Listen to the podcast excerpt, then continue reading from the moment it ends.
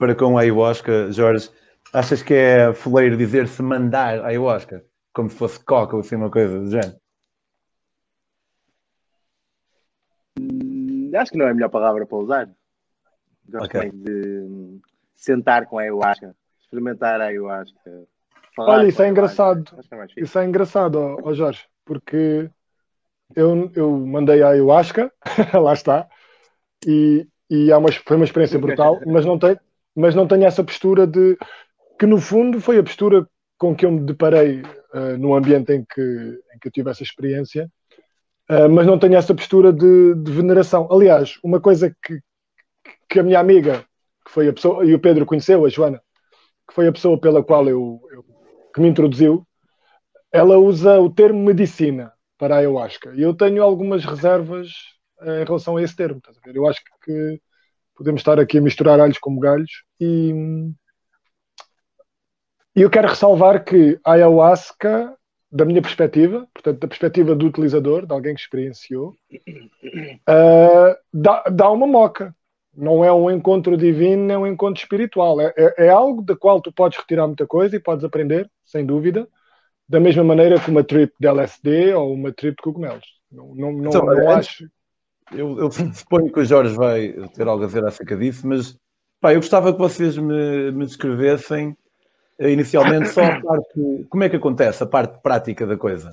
Depois o que, o que sentimos e quando nos levou ou deixou de levar, eh, porque a mim interessa-me, eh, até pelas razões que eu, que eu iniciei há um bocado, acerca de como é que aquilo se processa, para também saber como é que o, o, meu personagem vai, vai ter esta experiência. Mas a parte prática é como é que se faz a ayahuasca, como é que se. Imagina, tu é que... chegas lá e encontras o Zé. E o Zé diz-te: Olha, bem-vindo agora. E como é que é o sítio? Como é que é o ritual? Quem, Opa, quem é que lá está? É, é assim, eu, eu, eu, considero uma medicina, um, pronto, talvez os conceitos possam divertir, considero uma medicina, de facto, e é uma medicina sagrada. E, e, e como tudo que é, que é, sagrado, envolve um ritual, eh, envolve um propósito, envolve uma intenção. Quando tu mandas uma substância, que esta é uma moca, tu mandas e ah, é uma moca. Ali tu vais por algum motivo, vais por, porque não, deverá, não, não que o melhor motivo para isso seja só porque sim, porque quero tripar. Tipo, vais porque tens um chamamento, ou porque queres resolver alguma coisa, ou queres ajuda, ou queres um guidance qualquer. Lá dentro existe um ritual em que existe um xamã, existe alguém que, que guia a cerimónia, existem facilitadores que te ajudam durante o processo. Isto numa, no que eu considero uma, uma, uma cerimónia, porque é uma cerimónia, uma cerimónia bem feita. E o contexto vai influenciar muito a experiência que tu tens. Porque se é tratado com banalidade, a experiência provavelmente vai ser banal. Quando é tratada com, com a cerimonialidade que merece, com a ritualidade que merece, torna-se algo do género, com esse tipo de importância. Ok, mas tu chegas. como é que foi a tua experiência, Fábio? A minha experiência cumpriu tudo isso que estás a dizer. Foi, foi numa quinta do, aqui no interior do Algarve, uh, numa tenda tipi, bem grande, um, com malta a tocar, com malta a cantar, um, e depois com o xamã uh, a dar, pronto, naquele copinho, a chamar à vez, não é? E antes de, de começarmos a toma, também uma declaração de intenções, não é? o que é que pretendíamos com, com, com, com essa viagem, com essa experiência. E, portanto, eu entrei, eu quis fazer, quis uh, fazer tudo como, como a comunidade estava a fazer, uh, guardando as minhas reservas para mim. E te, tive algumas. Uh, não me impediu de ter uma experiência fantástica, porque foi, e que ainda hoje me continua a inspirar, se for, se for preciso, em alguns dos meus escritos. Mas um, também notei e lá está, a minha experiência é, anedótica, na medida em que só, só tive uma toma com aquele grupo, ok? Um, mas de certeza que terá muitas coisas em comuns com, com outros grupos um, ou com outras comunidades que, que costumam uh, tomar a ayahuasca. Uma das quais, olha, o xamã foi muito, foi muito engraçado, numa pequena conversa que eu tive com ele uh, da parte da tarde, ainda antes da cerimónia, ele, ele perguntar-me que experiência é que eu tinha tido com, se eu tinha tido já alguma experiência sagrada com, com peyote ou com ayahuasca ou o que seja e cogumelos, sim. E eu, eu, na altura, por acaso já tinha tido com cogumelos na Indonésia, mas falei-lhe do LSD, também, que foi uma que eu pronto, estavam vocês dois presentes também, que eu gostei muito, e ele disse: Ah, não, mas o, o LSD é artificial. E eu logo aí, pronto, eu, essa questão de quando se separa um artificial e do natural, eu tenho logo uma barreira que, que me cai, porque não vejo que separação é essa, é? porque da minha perspectiva é tudo natural. Portanto, foi logo ali um pequeno enviesamento. Outro muito engraçado era que a malta lá, para já a erva não era erva, era, como Santa é que eles chamavam? Santa Maria, já não me lembrava, Pedro, exatamente, era Santa Maria, e fumavam assim, porque assim estavam a quebrar a energia. Portanto, fumavam assim, sempre que fumavam que era para fazer o círculo, estás a ver? Um, portanto, claramente a maior parte da malta lá era hippie, pelo estilo, eu não conhecia as pessoas, mas pelo estilo pareciam, e depois a falar um bocadinho, percebi que algumas vivem sobretudo na estrada ou na caravana, em caravana, uh, apesar de haver malta que, que, pronto, tem, tem, a sua rotina e tem o seu trabalho, mas que frequentemente tenta, tenta comparecer neste tipo de, de cerimónias. E pronto, e depois à noite, uh, portanto, aquilo, como tu sabes, Jorge, ah, eles pedem para fazermos um jejum ali de algumas horas, não é? Depois uh, dirigimos para a tenda, a malta primeiro começou a tocar, começou a falar, na boa. Depois cada um fez a declaração de intenções, o que é que pretendia com essa viagem.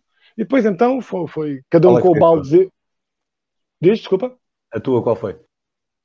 A minha basicamente foi hum, o que eu me lembro de dizer, foi algo parecido com uh, ter uma noção mais, mais uh, que palavra, mais clara, se calhar, uh, do, do nada que eu sou, na medida em que eu percebo que o ego é só aqui uma ferramenta para o dia a dia, mas depois uh, não tem um substrato.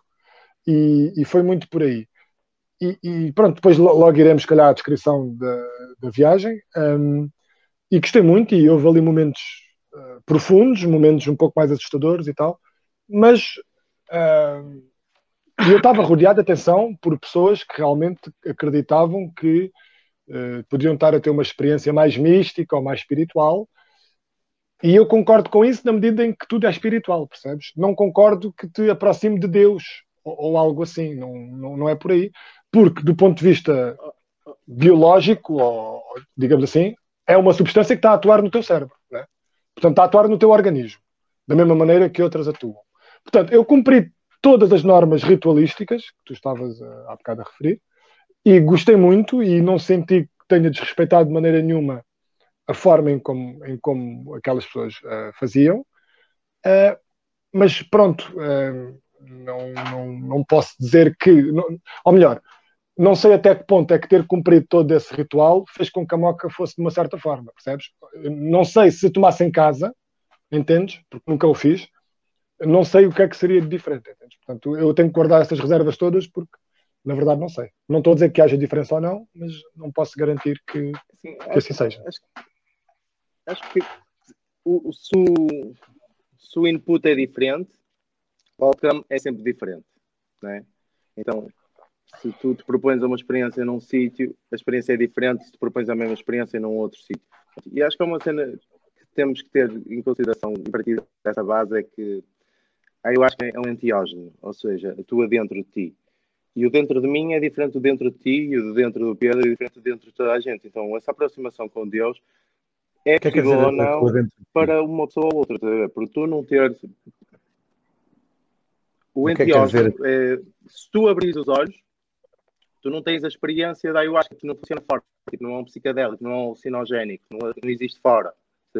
É quando, foi, quando tu estás de olhos fechados, ou seja, quando estás dentro, literalmente porque entras numa espécie de portal, minha experiência. Ao fim, sim, sim, posso dizer sim, que na, primeira experiência, na primeira vez que eu tomei, eu, eu tomei seis vezes até agora, seis noites.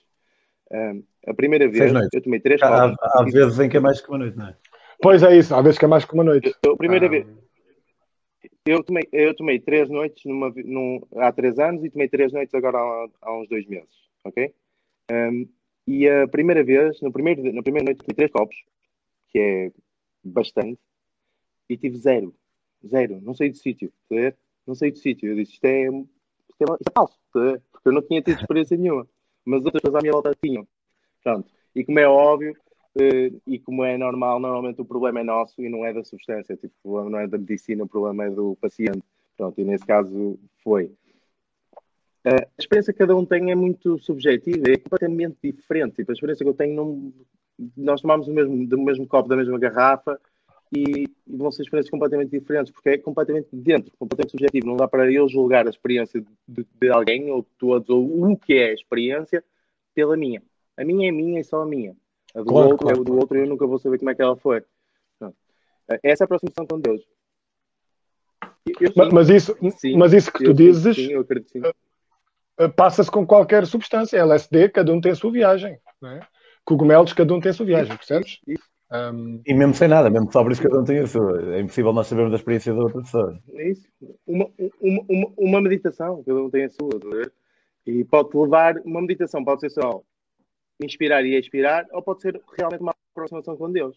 E existem inúmeros relatos de chegar aos mesmos sítios que chegas com a ayahuasca através de meditação. De sim, pessoas sim, que sim. o fazem tempo suficiente para conseguirem desenvolver esse skill, ter esse release de DMT dentro do teu corpo. Agora, podes encarar de um ponto de vista meramente científico e cético, que é um químico a atuar no teu corpo e tu tens um trip, ou podes perceber, podes perceber, podes, podes tentar entender, ou seja o que for, porque é difícil racionalizar uma coisa que não é racional. É uma experiência um bocado ingrata. Então, tudo estão acontecer imensas coisas à tua volta que tu não consegues ver, não é? Estão redes de, estão ondas de Wi-Fi à tua volta, ondas 4G, 5G à tua volta, e tu não as consegues ver porque não tens a ferramenta para. Se tu tomares algo que desbloqueie a ferramenta para, tu consegues ver. Então, se tu tomares algo que desbloqueie a entrada num canal para uma outra dimensão, para um outro sítio, para um outro espaço, um outro tempo, para um outro tipo de existência, e se isso é chamar Deus, a quem habita, aos que habitam lá, sim, de facto é um reencontro com Deus. E eu acredito nessa Mas sabes que... viagem. Acredito porque já fiz. Sim, sim. Eu...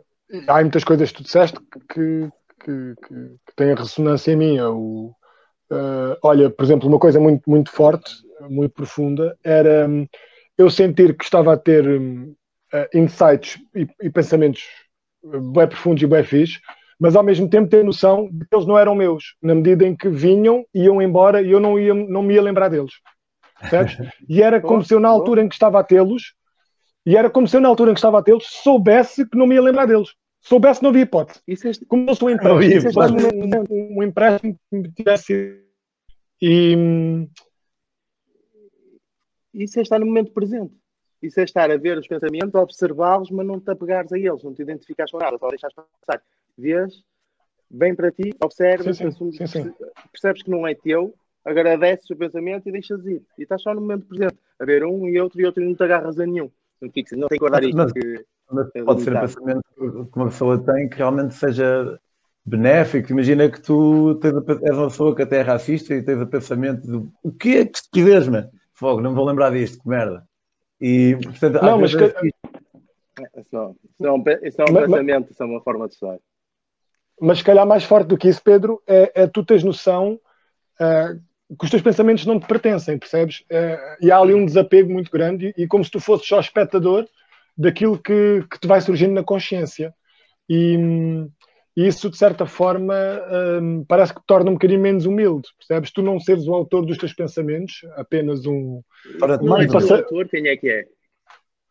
Pronto, isso é, isso é a pergunta dos 100 milhões de dólares. É? Uh... Será essa a aproximação com Deus? Será essa a aproximação de uma fonte de conhecimento que vem? Será isso que o pessoal chama a aproximação Mas com Deus? É importante definir Deus, não é? Eu, para mim, pois, ir, à, ir, ir, à, ir à source. A minha definição de Deus é um ser com, com, uh, com intenção, um ser consciente. Pode ser feito de gás, pode ser feito de matéria, pode ser feito seja do que for, mas tem que haver uma, uma ideia qualquer, porque, por exemplo, muitas vezes o pessoal diz que Deus é energia. Epá, e ok, tudo bem, nada contra, não, vou ser, não sou eu que vou estar a dizer à pessoa que, que Deus não é energia, mas não é a definição que eu tenho de Deus. Eu também acredito na energia, claro que sim. Não acredito naquela energia de vibes e não sei o quê, mas acredito que existe energia, nós somos feitos de energia.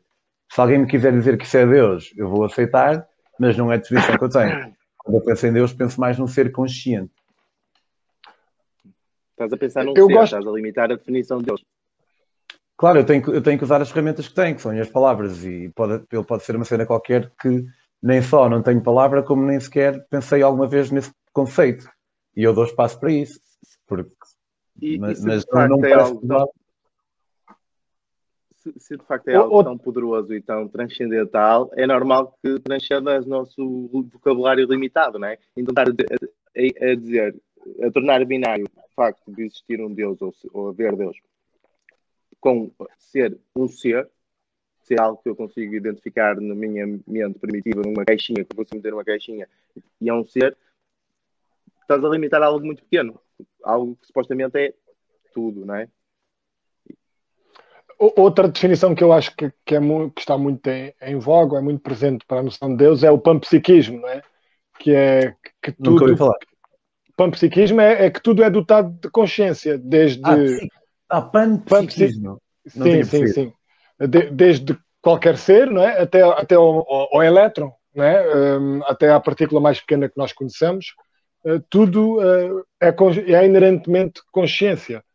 E, e, pronto, isto é quase um, uma teoria uh, irrefutável na medida em que não, não podes refutar, não é? Não, não, não sabes não, é que é, não sabes se existe consciência no outro ser ou não. Eu ontem tive uma Sim. ideia no coletivo Boêmio que acabei por não, não partilhar, mas acho que faz algum sentido, que é nós podemos criar Deus, porque imagina, à medida que a tecnologia vai, se vai desenvolvendo, nós temos possibilidades, temos ferramentas ou porque a nossa consciência foi descarregada para um programa, ou porque já está num programa e nós simplesmente descobrimos o código, nós talvez possamos vir a ter possibilidades de partilhar uma consciência com outra pessoa. Imagina, compras uma máquina que permite partilhar consciências, uau, que cena! E é boa cara, e só os ricos é que podem aceder a ter esse tipo de experiência, só uma hora de vez em quando, porque depois há malta que diz, cuidado, isto é perigoso, pode fazer com não sei o quê. Mas aquilo vai avançando, vai se normalizando e vai se democratizando e toda a gente pode ter acesso a partilhar uma consciência não só com outra pessoa, como todos ao mesmo tempo. Então o, percebe, o pessoal percebe que é muito melhor e vivem todos só na mesma consciência e isso é Deus. Pá, eu acho que é altamente improvável, mas acho que é uma ideia fixe, não é? Agora, agora tira a parte da máquina. e mete a ayahuasca. E, e, e vives, e, e, não, e, não, e mete simplesmente um consciente coletivo, que é algo que existe. Né? Tens o teu consciente sim. individual que faz parte de um consciente coletivo. Existe algo como um consciente coletivo, então tira a parte da máquina. E torna a tua máquina. Um Ou então torna tu Deus, que não é a definição do Alan Watts, não é? Mas eu não consigo partilhar um... a minha consciência com ninguém, acho que ninguém consegue, mesmo a sério. E, portanto, é, é um bocado difícil, porque nós ainda estamos aprisionados, ou eu sinto, ou penso que nós ainda estamos aprisionados ao nosso crânio. E, e vocês, se calhar, acham que não, e é aí que nós no, nos paramos sim, um bocado em termos ideológicos. eu, acho, eu acho que não, sim. Mas ainda para não fugir da, da questão da, da, da, ayahuasca, que ainda há aqui alguns pontos que eu quero falar, e depois podemos vários. extrapolar, porque, exato, vários. É. Há aqui dois que, que, também rapidamente me saltavam à vista, ou me saltaram Sim, a minha ideia é explorar todos, todas as ideias satélite eh, uhum. à volta da ayahuasca, não tem que ser a ayahuasca em si, o que é que é feito aquela okay. planta. Sim, sim, sim. sim. E, e, e, estes são dois temas ainda, dois pontos que ainda não, não abordámos, mas claro que se conectam com tudo o que temos estado a falar. Uh, e o primeiro é, se a ayahuasca é de certa forma um encontro com Deus, usando aqui as palavras do, do Jorge, uh, eu não percebo porque é que as pessoas precisam de mais do que uma vez tomar ayahuasca. Porque um encontro com Deus, uh, e seja Deus o que for, eu diria que bastava uma vez um encontro com Deus para não necessitares de lá voltar, percebes? porque de certa forma conseguirias aceder ao que precisasses de aceder e conseguirias encontrar a paz que, que precisasses de encontrar. E eu uh, vejo algumas pessoas, um, ou conheço algumas pessoas, e, e, porque também estive presente neste retiro, um, sigo, embora. Tenta não ranger a cadeira. Pois, esta, esta é daquelas velhotas, vou tentar.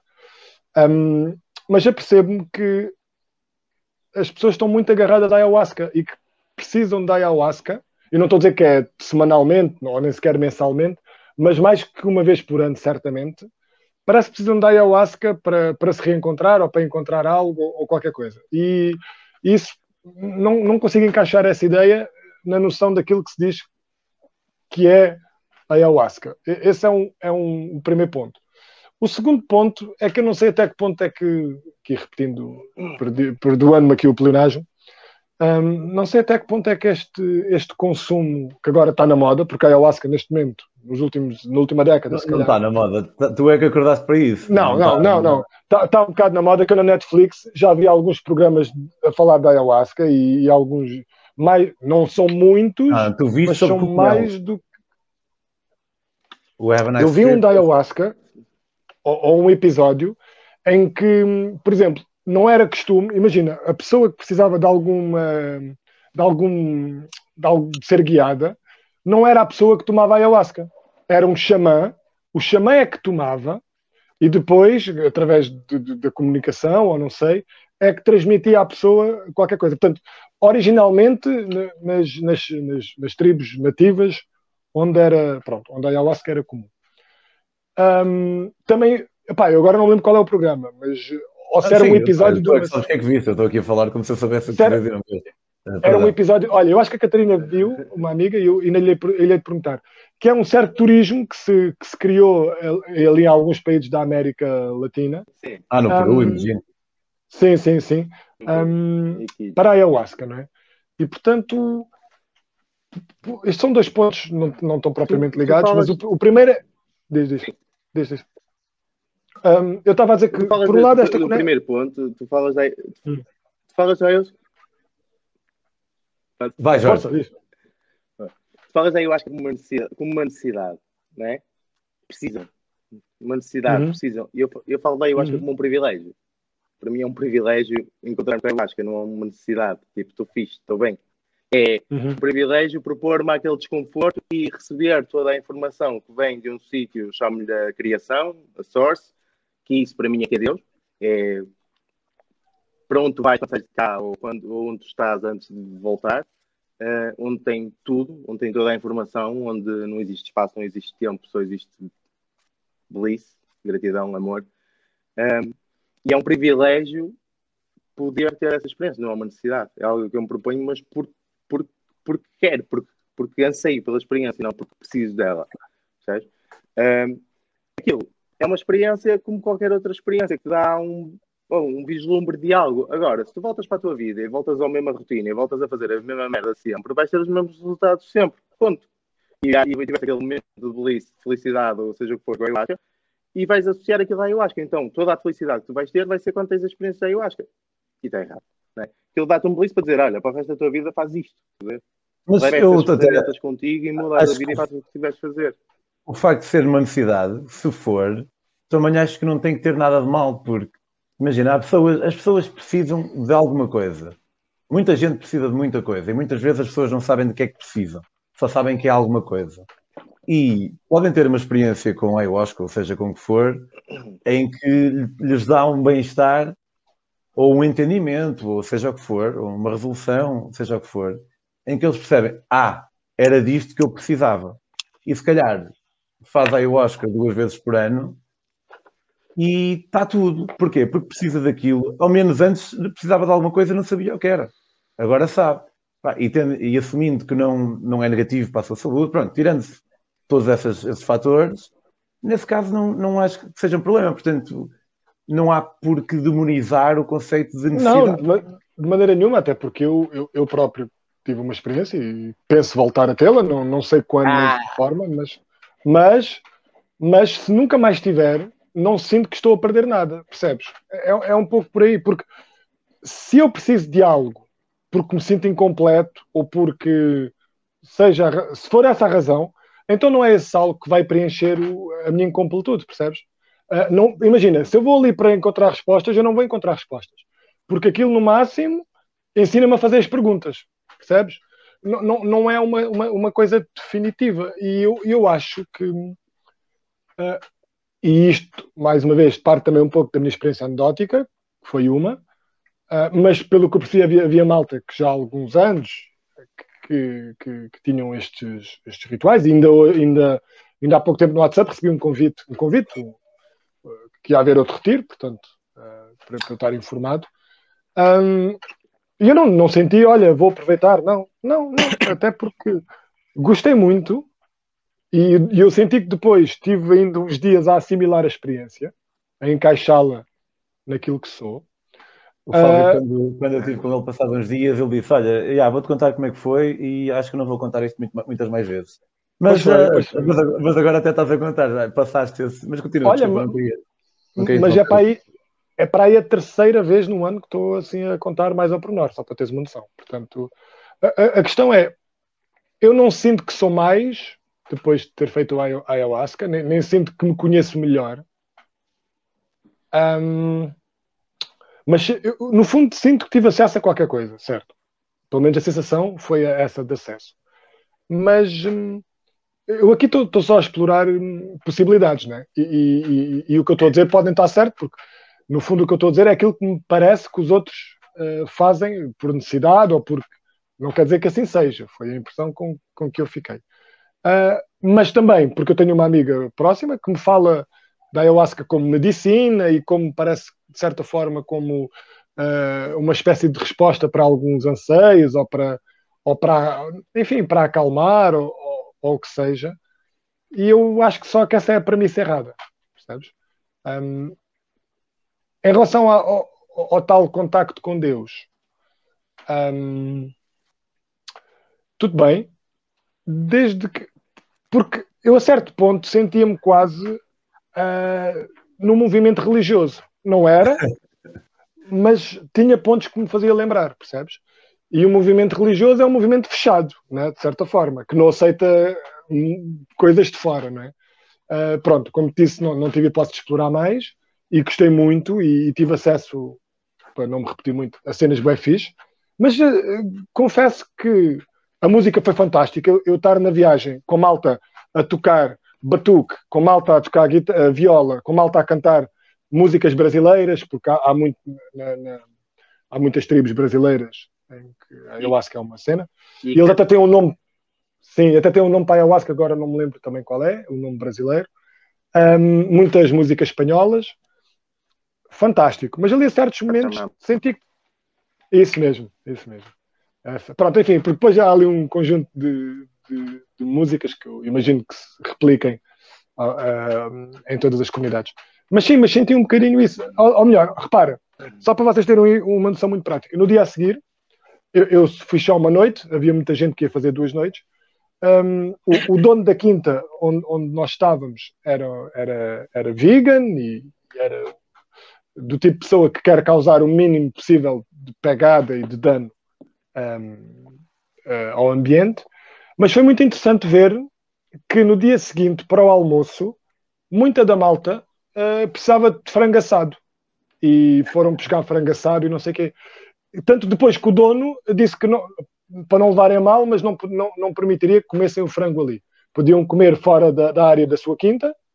Um, e, e o, o xamã até disse que iam fazer uma pequena oração em prol do. Estás a ver? Pronto, é para tu teres uma noção. ok? E eu pensava, como é que estas pessoas que andaram à noite a pregar o amor e a unidade e a conexão não se apercebem do, do para mim, no meu caso, do, da antítese que é uh, no dia seguinte, porque estavam com fome, comer frango assado, percebes?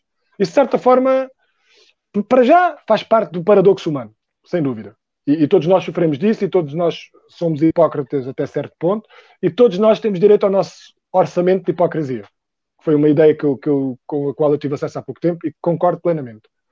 Mas hum, achei muito. Logo no, no dia a seguir, ainda na ressaca, não na ressaca por ter sido uma moca, mas na ressaca por ter sido uma experiência forte, hum, pronto, a malta não fez a ligação e achei muito interessante.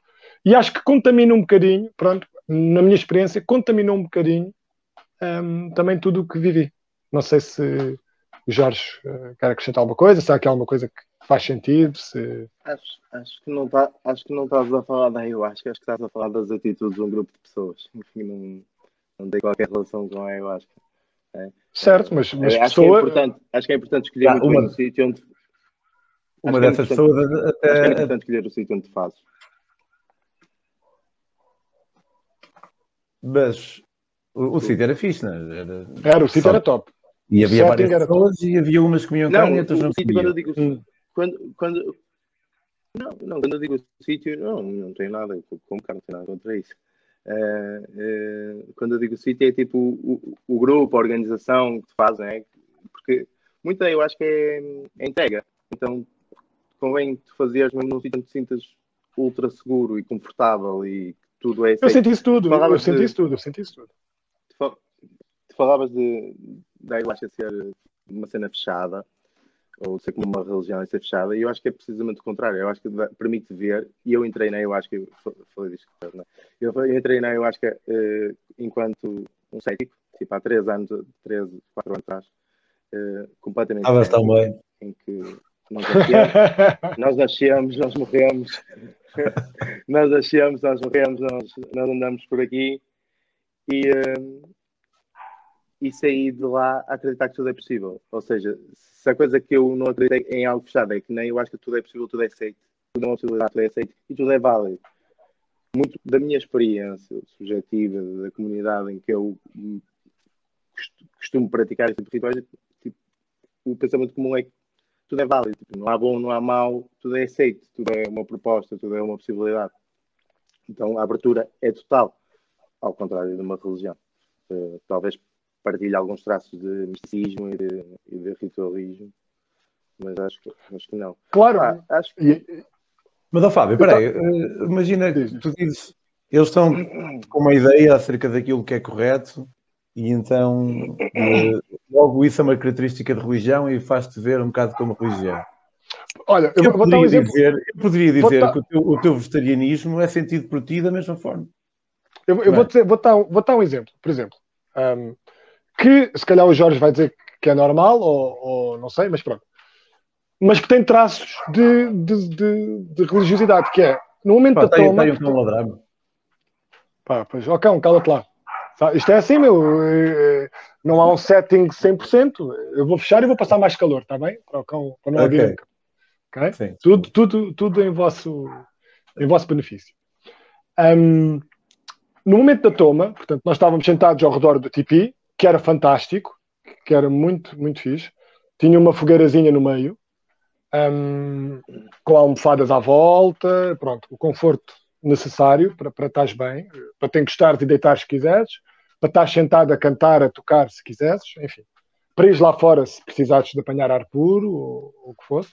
Num, mas no momento da toma era, portanto, era a vez, não é? Portanto, uh, num certo sentido, a pessoa ajoelhava-se à frente do xamã, o xamã uh, enchia o copinho e 90% das pessoas faziam com o copinho, levavam ao peito, baixavam a cabeça, murmuravam umas coisas, alguns levavam ao ar e bebiam. Um, eu acabei por levar ao peito e dizer só espero que tenha uma boa viagem. Não devia ter levado ao peito porque isso não, não, não teve qualquer significado para mim, mas para não destoar do resto da malta, pronto, confesso que foi, foi por isso. É mas, todo pronto, mas todos esses pequenos patos ritualísticos, estás a ver? Um, não, não é que, que tivesse afetado a, a, minha viagem, porque não afetou. Mas achei muito curioso, percebes? Um, todos esses passos. Porque imagina, eu, até que ponto é que levares ao peito e levares ao alto e tu vai... é engraçado tu dizeres que não afetou a tua viagem como se tu soubesses. Pois, exato, não sei, exatamente, não faço ideia. É verdade. Não, é sei que não afetou, é verdade, é verdade, é verdade. Certeza. Ah, e, e repara, e, e, peito, não tem mal nenhum, atenção, não tem mal nenhum. Percebes? Apenas me transportou... Não, não, depende do que tu, depende do que tu acreditas que está lá. Depende do que tu acreditas que está lá, estás a ver? Se tu, se tu vires um gajo levar ao peito e para ti o que está ali é um bocado de camisola, é completamente diferente do gajo que está a levar ao peito porque sabe que ali está o coração dele. Ou porque acredita que ali está o chakra que liberta o whatever, estás a ver? O que, a intenção que ele faz, tipo, para ti é uma coisa, para ele é completamente diferente. Ele claro, claro, ao, claro. Ao, acima é porque ele acredita que tem conexão com o divino, ou seja o que for. Se tu se acreditas lá em cima, pá, o gajo está a levantar o copo. Exato, exato, exato. Então, Sim, esse tipo de ritualismo é outra cena que é ultra subjetiva, não é? Tu fazes aquilo que tu quiseres. Se não quiseres, chegas lá e dizes, oh, Nasdrovia, e mandas mais. Yeah, yeah, yeah, é verdade. Bom ponto. Sim, eu, não, não. Eu, eu, eu, acho que fiz esse, eu fiz esse, esse, eh, esse ponto antes de dizer que é completamente subjetivo, foi apenas o, o, o que, eu, o que eu senti. Um, e que isso não afeta o que. Mas repara, a ayahuasca não é mais do que raízes e folhas, certo? Uh, que são cozinhadas a uma certa temperatura e que depois. Né? Certo? Nós também não somos mais que átomos, meu, não é? Exato. Um, exato. Pronto, e aqui é a parte em que facilmente extrapolamos para tudo. Do ponto de vista físico, não é? Mas o, o que é que não é físico? Não, somos, não, é? não, sei se estás a ser irónico ou não, mas eu, eu acho que nós não somos nada mais que átomos. Pois, é, essa é que é a questão. Átomos, impulsos elétricos. Pois. E sou, opa, sou também, eh, se calhar também somos informação. O, nosso, o nosso corpo, o nosso corpo nada, o, o nosso corpo nada é mais uh, do que átomos, não é? Mas uh, poderá haver mais. Exato, poderá. Não, não percebo como, mas sim, poderá haver mais. Não, não percebo é como. mas eu não perceber como está longe de ser um impeditivo, porque, como estavas a dizer há bocado, a, a nossa noção de realidade, para já sabemos que os nossos olhos só captam uma parte ínfima de toda a luz, não é? Não apanhamos os infravermelhos, não apanhamos o, a mesma coisa com a audição, é? nem os ultrassons, nem... portanto nós sabemos disso. Portanto temos que estar uh, preparados ou embora não sei se alguma vez se dê para provar tal coisa, até porque muitas das experiências eh, desenvolvidas no, no, ao nível da, da, física quântica são, são muito antagónicas, né? Tendo em conta a experiência humana. Portanto, temos de deixar aberto uma porta qualquer, é verdade. Uh, não sei se a ayahuasca me faz chegar a esse outro lado. Uh, enfim, essa é uma questão. Agora, eu acho que. Eu, e aí estou. Deixa-me só terminar isto, deixa-me só, oh, deixa só terminar isto. Eu acho que para pessoas que estão genuinamente interessadas em conhecer o conteúdo da consciência, da sua consciência e, e consciência universal, não sei se gosto deste termo, mas pronto. Mas pessoas que têm interesse genuíno, eu tenho a postura do Sam Harris. Eu acho que os psicadélicos é, é, tem, que, que fazer parte da experiência de uma pessoa que genuinamente esteja interessada a conhecer-se melhor e a conhecer melhor esse mas, porque, porque nunca sabemos quem é que está a ouvir, mas não quer dizer que seja para qualquer pessoa. Há pessoas que podem Exatamente, ter sim, sim. prévias claro, claro. de uma propensão a psicose ou a qualquer tipo de doença, portanto. Sem dúvida, sem dúvida. Nem, nem tudo é para todos. Pode só dar aqui esta ressalva que é, que é importante. Claro. Sim, sim. Desculpa, Jorge, eu pedi-te só, pedi só para concluir esta parte, tu ias dizer qualquer coisa, espero que ainda te lembres o que é que. Não. eu, eu, eu, tenho aqui uma, uma, uma cena que acho que tem a ver com isso, que é. Imagina, sobre o sentir ou, a, ou, ou ver algo novo, eu Acho que é possível alguém ter um dom de perceber uma determinada cena. Imagina, a nossa visão, a capacidade de visão foi evoluindo ao longo de milhões de anos. E chegou a uma altura, como agora, em que acertamos pá, neste ponto que nos parece altamente, vemos, vemos bem, achamos nós. Foi um processo de evolução, mas vamos imaginar que, por acaso, em vez de ter sido um processo que demorou assim tanto tempo, milhões de anos, de repente aparecia malta que, pá, por mera coincidência genética, evoluía, tipo, era bem. Pau! E de repente era alguém que conseguia topar energias que as outras pessoas emanavam, energias filosóficas, digamos. A questão é que o que me faz não querer tanto na captação desse tipo de energias é que, se fosse algo como a visão, por exemplo, dava para fazer testes. Imagina, os cegos todos, era só cegos, e havia um gajo que via e ele dizia, pá, eu consigo ver as coisas verdade, nem sequer iam ter essa, essa palavra, mas iam dizer, eu consigo saber o que é que as coisas são sem lhes tocar. E o pessoal ia fazer boas experiências, iam pôr o gajo a dizer, o que é aquilo? Ele dizia, é uma cadeira, e alguém que estava lá a tocar e sabia que era uma cadeira, e ah, é mesmo. E iam conseguir provar que realmente havia uma cena que a maior parte Mas olha que se fossem todos cegos e só um é que não fosse cego, eu não sei se ele saberia que não era cego. Porque um cego vê coisas. Né? Nós de olhos fechados temos uh, coisas a acontecer de pálpebras fechadas, né? Uh, há pequenas formas. Portanto, eu não sei se, se houvesse um só que não fosse cego, não sei se era assim tão certo que ele saberia a diferença entre a cegueira e a não cegueira. Porque, na verdade, eu, eu acho só, que, né? eu acho que eu acho que é uma experiência super ingrata e esse, por acaso, até é o exemplo que eu costumo dar para descrever uh, o que é que se passa do outro lado da cortina. Que é, tipo, se tu não tiveres olfato, é muito difícil para mim explicar-te o cheiro de, de, de um pão Não é? Exato. Ora bem, exatamente. Tipo, exatamente. tu nunca vais perceber. Tu vais, tu vais perceber, tu vais perceber a ideia, mas tu não vais sentir o que eu estou a dizer. Uhum. Porque é uma questão Uhum. sensorial. E se tu não tiveres esse sentido, nunca vais perceber. Eu, tipo, tu és cego, sempre foste cego, e eu estou a explicar o que é um pôr do sol, tu não vais perceber. Tu podes perceber a ideia con- conceptual, mas a experiência, o Claro. sentir a experiência, tu nunca vais conseguir. E é isso, e é é uma experiência um bocadinho ingrata de descrever eh, estados alterados de consciência, porque tem um sentido.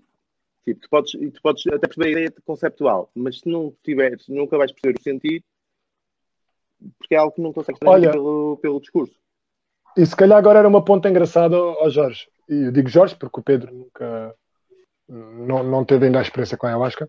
De tu dizeres o que é que achaste mais forte nas tuas duas vezes em que, em que tomaste a ayahuasca, qual foi o, Seis o vezes. algo que te lembres que te. Se há algo, não sei, ou se consegues dizer. Mano, todas as seis noites foram completamente diferentes. Umas foram mais confortáveis, outras foram mais desconfortáveis, umas mais alegres. Outras... Vomitaste alguma vez? O purgar? Purgaste alguma vez? Todas. Todas? Todas, todas, várias vezes. Todas, várias vezes. Uh, na primeira vez que tomei, eu disse tomei três copos, tomei um, nada, só a tripar todo, eu pedi outro, nada, pronto, não deu. Depois tive a sorte de, de me falarem de uma substância que se chama 5-MeO-DMT, bufalvários, um, que é, um, um- é, é, é uma é a excreção da, das costas de um sapo, é, uma, é Hum. tipo um- uma substância das costas de um sapo, que secam, que secam e fazem uns cristais. E é uma versão diferente do DMT. Eh, existe DMT, que nós também já experimentámos, e existe 5M, 5MeO DMT. É tipo DMT vezes mil, estás a ver? É, não há barreira, Vezes não há qualquer tipo de controle. Porque a minha primeira É experiência eu não tive nada, porque eu tinha, eu tinha, estava no controle, eu estava aqui. Então era tipo, eu estava a racionalizar tudo o que estava a acontecer. E eu tive Uhum, só uhum. alguns glimpses e a minha cena era tipo, como é que eu vou contar isto ao pessoal amanhã? E aquilo aparecia. Eu- eu- porque a minha cena era preocupada, era aqui, ui, o que é que eu estou a ver? Estou a ver aqui uma coisa amarela, não posso esquecer que amanhã porque tem uma cena amarela e aquilo desaparecia. Porque eu estava aqui, já estava no futuro, não estava a aproveitar o presente. E aí eu acho que a respeita, vai até onde tu deixares, ok? Não estás preparado para a experiência, vale, vai embora. E depois dessa experiência de 5MEO, em que tipo, eu, eu morri, eu, tipo, eu senti, ok, fumei uma cena, fumei demais, vou morrer, vou morrer, não, já não vou ver as minhas filhas, ah, pronto, é para morrer, então, pronto, olha, liberto, aceita. Pai, e foi a experiência mais transcendental da minha vida, que eu fui a essa criação, a esse encontro com Deus, em que não existia tempo, não existia espaço, não existia Jorge, não existia terra, não existia, não, isso era uma ideia vazia, existia só um- uma plenitude de tudo. E eu podia ficar ali para toda a eternidade. E depois voltei, e, não, e até foi muito triste ter voltado, porque eu estava, estava no país, literalmente. Eu nunca tive E, nada eh, assim. Eu co- E depois- Ele diz isso com... eu, eu sentia tristeza na tua voz, Pedro. Eu, eu acho que é um. Eu acho que é, eu acho que é e não, está, não é para toda a gente, não, não é para toda a gente, mas acho que pronto, a maior parte das pessoas poderia estar apta se fizesse uma preparação mental, assim, libertasse um bocadinho de bullshit dentro da cabeça. É um crime mais pessoas não poderem ter uma experiência destas. Porque é, é, de facto abre-te um, um horizonte. Eu, eu descobri que eu vivia numa salinha deste tamanho quando existe todo um universo à minha volta. Que eu, Sim, sim. que eu simplesmente não estava a ver porque aquela salinha era tudo que existia para mim e eu tinha a certeza absoluta que aquilo era existia, eu tinha certeza absoluta e hoje em dia tenho certeza absolutamente de nada. Uhum, uhum. Yeah. Olha, é verdade. Isso é uma coisa. Foi, foi, Continua, foi continua. ultra, foi ultra out there porque eu tipo aprendi aquela, aquela arte de aceitar, de libertar, simplesmente deixar ir e aceitar o que o que tiver lá, aquelas entidades, aquele o for, tiver para mudar. E aí fui a uma, vida passada. E eu, tipo, eu, eu na manhã, nessa manhã, eu não acreditava em nada para além da morte. Tu vivi, tipo, um período de uma vida passada. Era para ela era um índio. para mim, se tu me dissesse, Yeah, se tu me dissesse isto antes, eu ia dizer, estás completamente louco, ok, está-se bem, fritou, manda uma ayahuasca fritou, E pronto, e fui, por isso talvez é que tenha tido essa experiência, porque parei-me logo com um pau, é acreditavas que nada era possível, então toma lá isto. E revive este momento, e aprende o que é que tens para aprender com este momento. Tipo, tipo, estou há anos a tirar uh, insights desse momento. Tipo, cenas que passam na minha vida e, ok, já, yeah, bate com o que eu vi ali, tipo, e tiro insights desse momento. Há três anos que ando a tirar insights desse momento. E, sim, sim. yeah, o, de todas as experiências, o que eu posso dizer, tipo, tive várias cenas incríveis, umas boas, outras más, e podemos falar, mas tipo, se houver uma ideia geral, é tipo aceitar, aceitação. O que eu aprendi, um skill, foi tipo entrega. Tipo, acreditar, acreditar que existe um processo, acreditar no processo, acreditar que existe algo mais do que eu a guiar-me e aceitar que, que, o que, é, mas... que mereço, o que é de bom e o que é de bom bem para mim. Isso é muito fácil dizer, mas eu como sabes, eu já, já experimentei Iboga e pá, eu se me entregasse, se me tivesse entregado, contrariamente ao que estás a dizer, mas também somos pessoas diferentes e estamos a falar de coisas diferentes, eu se me tivesse entregado, eu acho que ainda lá estava e lá não era bom. Lá não era. Como se tu soubesses, é? Eu poderia ter dito, eu acho, mas eu, eu sei aquilo porque eu passei. E, Pá, e é verdade, eu posso estar errado. Eu, eu Mas não sabes ter aquilo que poderia ter passado, não é? Eu podia ter-me entregado e ficar entregue. Mas, de maneira boa, mas não me parece, não? porque eu sinto que estive quase sempre a, a apostar a minha sanidade mental. Estava sempre ali on the edge. E eu, caralho, Vou ficar o gajo que fritou. Vamos tornar o Tono Pedro aquele esquisito. Mas sabes que. Tu és o gajo é... dentro da salinha com medo de sair cá para fora, meu. Tu és o gajo dentro da salinha que estás com medo de perder aquilo que tu tens, conheces e não vais até tudo cá fora. Eu já vi. É eu estava a pensar ali na mortalidade máxima, era mais para aí. Tipo, eu, imagina, tu, tu já tens. Temos ideologias uh, ou, ou concepções das coisas diferentes em, em alguns aspectos, mas eu naquele momento eu não tinha medo de me tornar como tu, porque tu estás, tu és isto, estás bem. Eu tinha medo, achava era que me podia tornar naquele esquisito que fritou, que não és, seja, eu... acho que esta experiência tua é muito interessante, Pedro, porque eu, eu já li no livro em que tu a descreves, né, do que é ali uh, a África do Sul, e já te ouvi contar uh, algumas vezes. E, e, tu és uma pessoa muito peculiar nas pessoas que eu conheço, porque eu diria que tu és a pessoa mais consciente do seu próprio ego que está dentro do seu próprio ego. E, e eu não sei até que ponto é que isso não pode também ter sido a razão por teres passado tão mal. E não sei porque eu não conheço essa substância, é verdade. Portanto, não poderia dizer que comigo não seria muito similar. Mas essa questão do, do tu sentir que estavas on the edge, e, e, não saberes o que é que era o outro lado do, do Edge, ou não, não te queres arriscar. Então, este Edge era a sanidade mental, atenção. Eh, que, tu sentias, que tu sentias que era a tua sanidade, eh, que estavas a apostar a sanidade mental, não é? Yeah. Uh, mas também era um pouco o controle do qual tu não estavas disposto a abdicar, de certa forma, não é? Porque abdicando do controle, tu, isto não é binário, mas tu podias achar, epá, abdicando do controle, ou fico maluquinho que fritou da pipoca, ou se calhar nem há outra opção, tu só consideravas essa, essa hipótese, percebes? Ou, um, ou vou falar com Deus e ver o que é que se passa lá. Pois, exato, se calhar ele nunca considerou isso. Um, mas, mas eu não sei até que ponto é que não pode estar relacionado com, com esta minha análise que eu fiz, da pessoa mais consciente do ego, mas que ao mesmo tempo. Sim, uh, eu, percebes? Eu, curiosamente, quando disseste isso, a minha primeira. Uh, o meu primeiro sentimento mais pequenino foi de de me defender, por exemplo, isso é o ego. Isso uhum, é o uhum, ego. Uhum. Mas uh, eu, eu ouço e tenho, tenho tido, como todos, como nós três, acho eu, ao longo dos tempos, tenho tido mais habilidade em ouvi-lo e então ignorá-lo, for para ignorar e merda assim, e, e ser só. Uh, e quando eu me ia defender, ia dizer, e agora estou a ver mais numa de, sim, sim, sim, sim. de ponto, que é todos nós eh, vivemos dentro do ego. Mas questão, quando tu dizes que eu tive uma battery por causa do meu ego, eu acho que tens 100% de razão, porque se aquilo que me estava a foder a cabeça era o facto de eu desaparecer, eu refletia acerca disso, tipo, porque as pessoas morrem todos os dias e eu estou ok com isso. porque é que é a minha que me incomoda tanto? E eu, já, porque sou eu, porque é eu. E é esse eu que eu gostava que, que desaparecesse. Essa dissolução do ego. Eu sei que nunca vou ter. E alguém poderia dizer que só o facto de dizer eu sei que já me esteja a minar a partida para não o ter. Mas eu imagino que não vá nunca chegar a um ponto em que vou estar tipo mesmo egoless.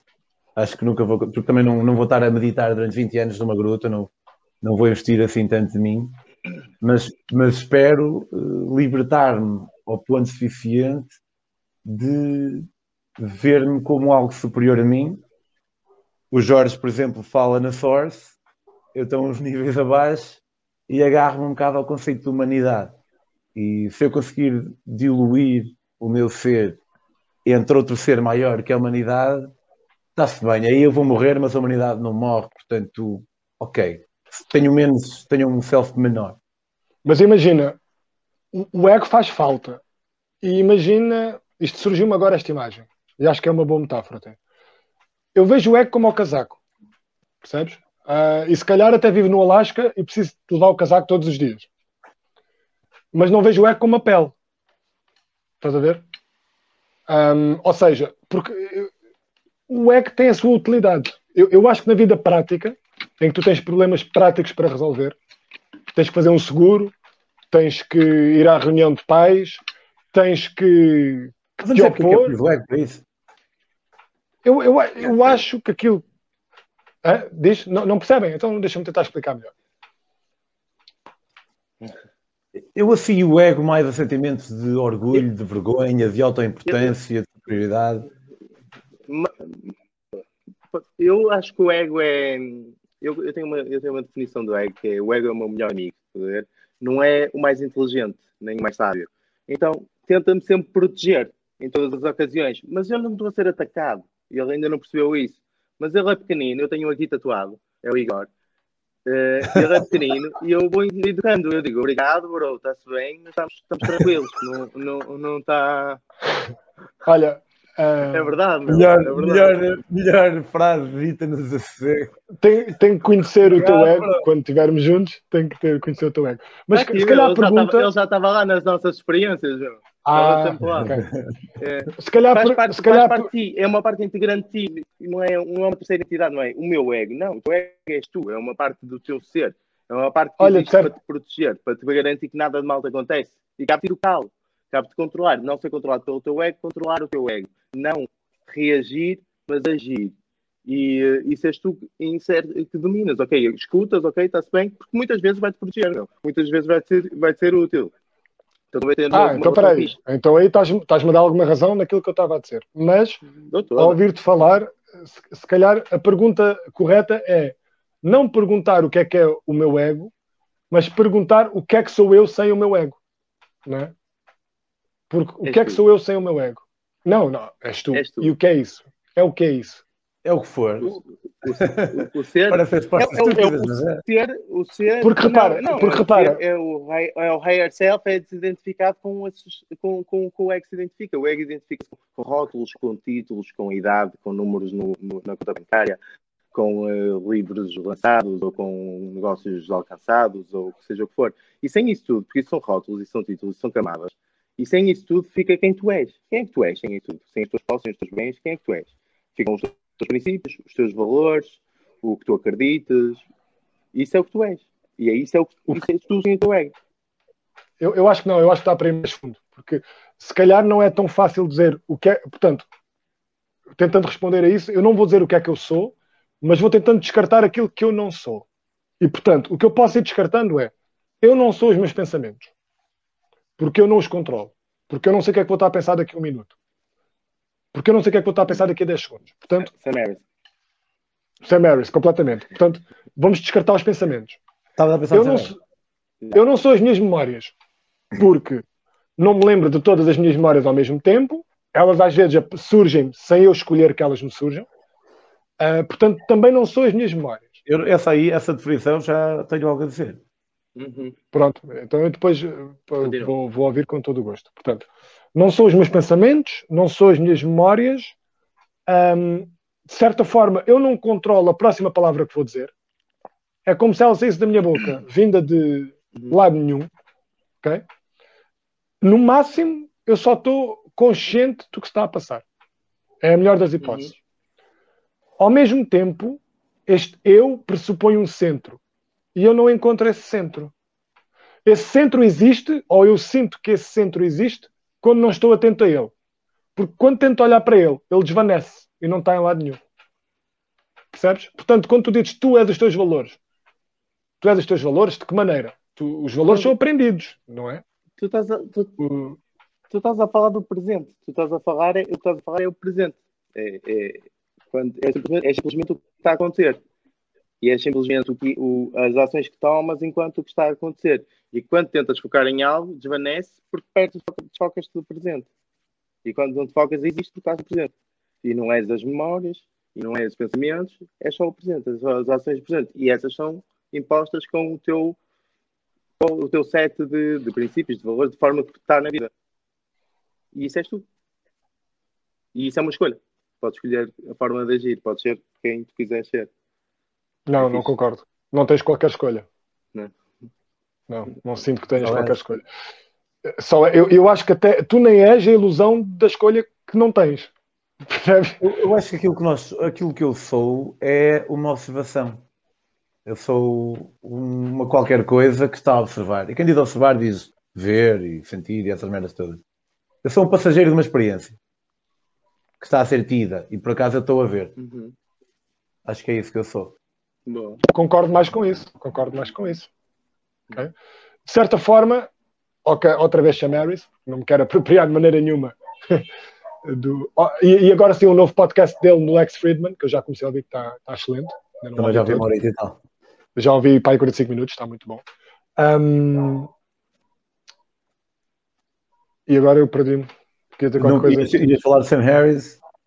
Uh, passageiro, disse que era um passageiro do. Passageiro de. Eu acho que tu és, passageiro, és um passageiro que vais observando. E, mas podes ah, escolher observar pronto. bom ou mau. Podes Porque o Sam Harris diz, disse que acontece tudo na consciência, né? Tudo surge na consciência, tanto quanto sabemos. Certo? Porque tudo aquilo que nós experienciamos, se tivermos que tentar reduzir ao, ao, ao mínimo, ao denominador mínimo, será a consciência. Né? E de certa forma, sendo que tudo se passa na consciência, a noção de fora e dentro perde cá de valor, porque tanto um pensamento como eu ouvir um passarinho estão a acontecer no mesmo sítio, que é na consciência. Okay? Não, não, há, não há espaços distintos onde tu arrumas as coisas. Tudo se está a passar naquele sítio. Um, depois a pergunta, por acaso que o Lex Friedman fez, que é a pergunta de 100 milhões de euros, o que é que é a consciência? E isso, um, se calhar é essa, se calhar é essa a barreira limite. E se calhar nós estamos à mesma distância. Eu tive esta ideia há pouco tempo e eu acho que até é engraçada. Que eu acho que nós estamos à mesma distância de perceber o universo, portanto, o cosmos, e perceber a consciência, portanto, o microcosmos. É como se nós estivéssemos no meio caminho entre perceber o Big Bang e a consciência. Como se estivéssemos no meio de duas impossibilidades. Porque eu não sei se alguma vez será possível esse, esse, esse, esse conhecimento. Um, e talvez só sobre, talvez só sobre a aceitação. E aí, se calhar, voltamos à, à ayahuasca, ou, ou, neste caso específico, à ayahuasca, que pode ser uma ferramenta para trabalharmos a aceitação tal a aceitação que deriva da observação, tal como a meditação, tal como um, outras uh, substâncias que podem ajudar, mas com a ressalva que o Pedro fez muito bem. Um, as pessoas têm que perceber se, se, se, poderá, têm que estudar e perceber se poderá ser para elas essa experiência. E eu acho que não há mais nada, uh, de certa forma, não é algo que eu sinta sempre, atenção. Uh, por exemplo, meditação, pratico meditação de mais ou menos de forma recorrente há, há, um, há 14 meses, por aí. No, olha, foi, foi pouco depois do início da, do confinamento, o Waking Up do, do Sam Harris. E é como se. Porque atenção, eu ao falar da meditação, eu acho que me deu muito, mas também não quero falar, a parecer que me deu mais do que aquilo que deu. Porque houve muita frustração no meio e depois deixou de haver tanta frustração, mas também não houve nenhuma iluminação, nada disso. Mas olhando agora, o que houve, se calhar, foi eu ter conseguido sentir na prática algumas coisas que eu já tinha lido na teoria ou que tinha ouvido em, em podcasts, algo que eu já percebia na teoria, que consegui uh, perceber na prática, digamos assim. E, e este, isto que estou a dizer não é algo que me atinja sempre, e se calhar isso é que é a iluminação, é tu estás, estás sempre num estado em que não sentes mais nem menos do que outro ser humano. Simplesmente não fazes a ligação entre o que estás a sentir, não fazes a ligação narrativa do que é a tua vida, né? aquele fio que nós usamos para dar significado ao que somos, à história que somos.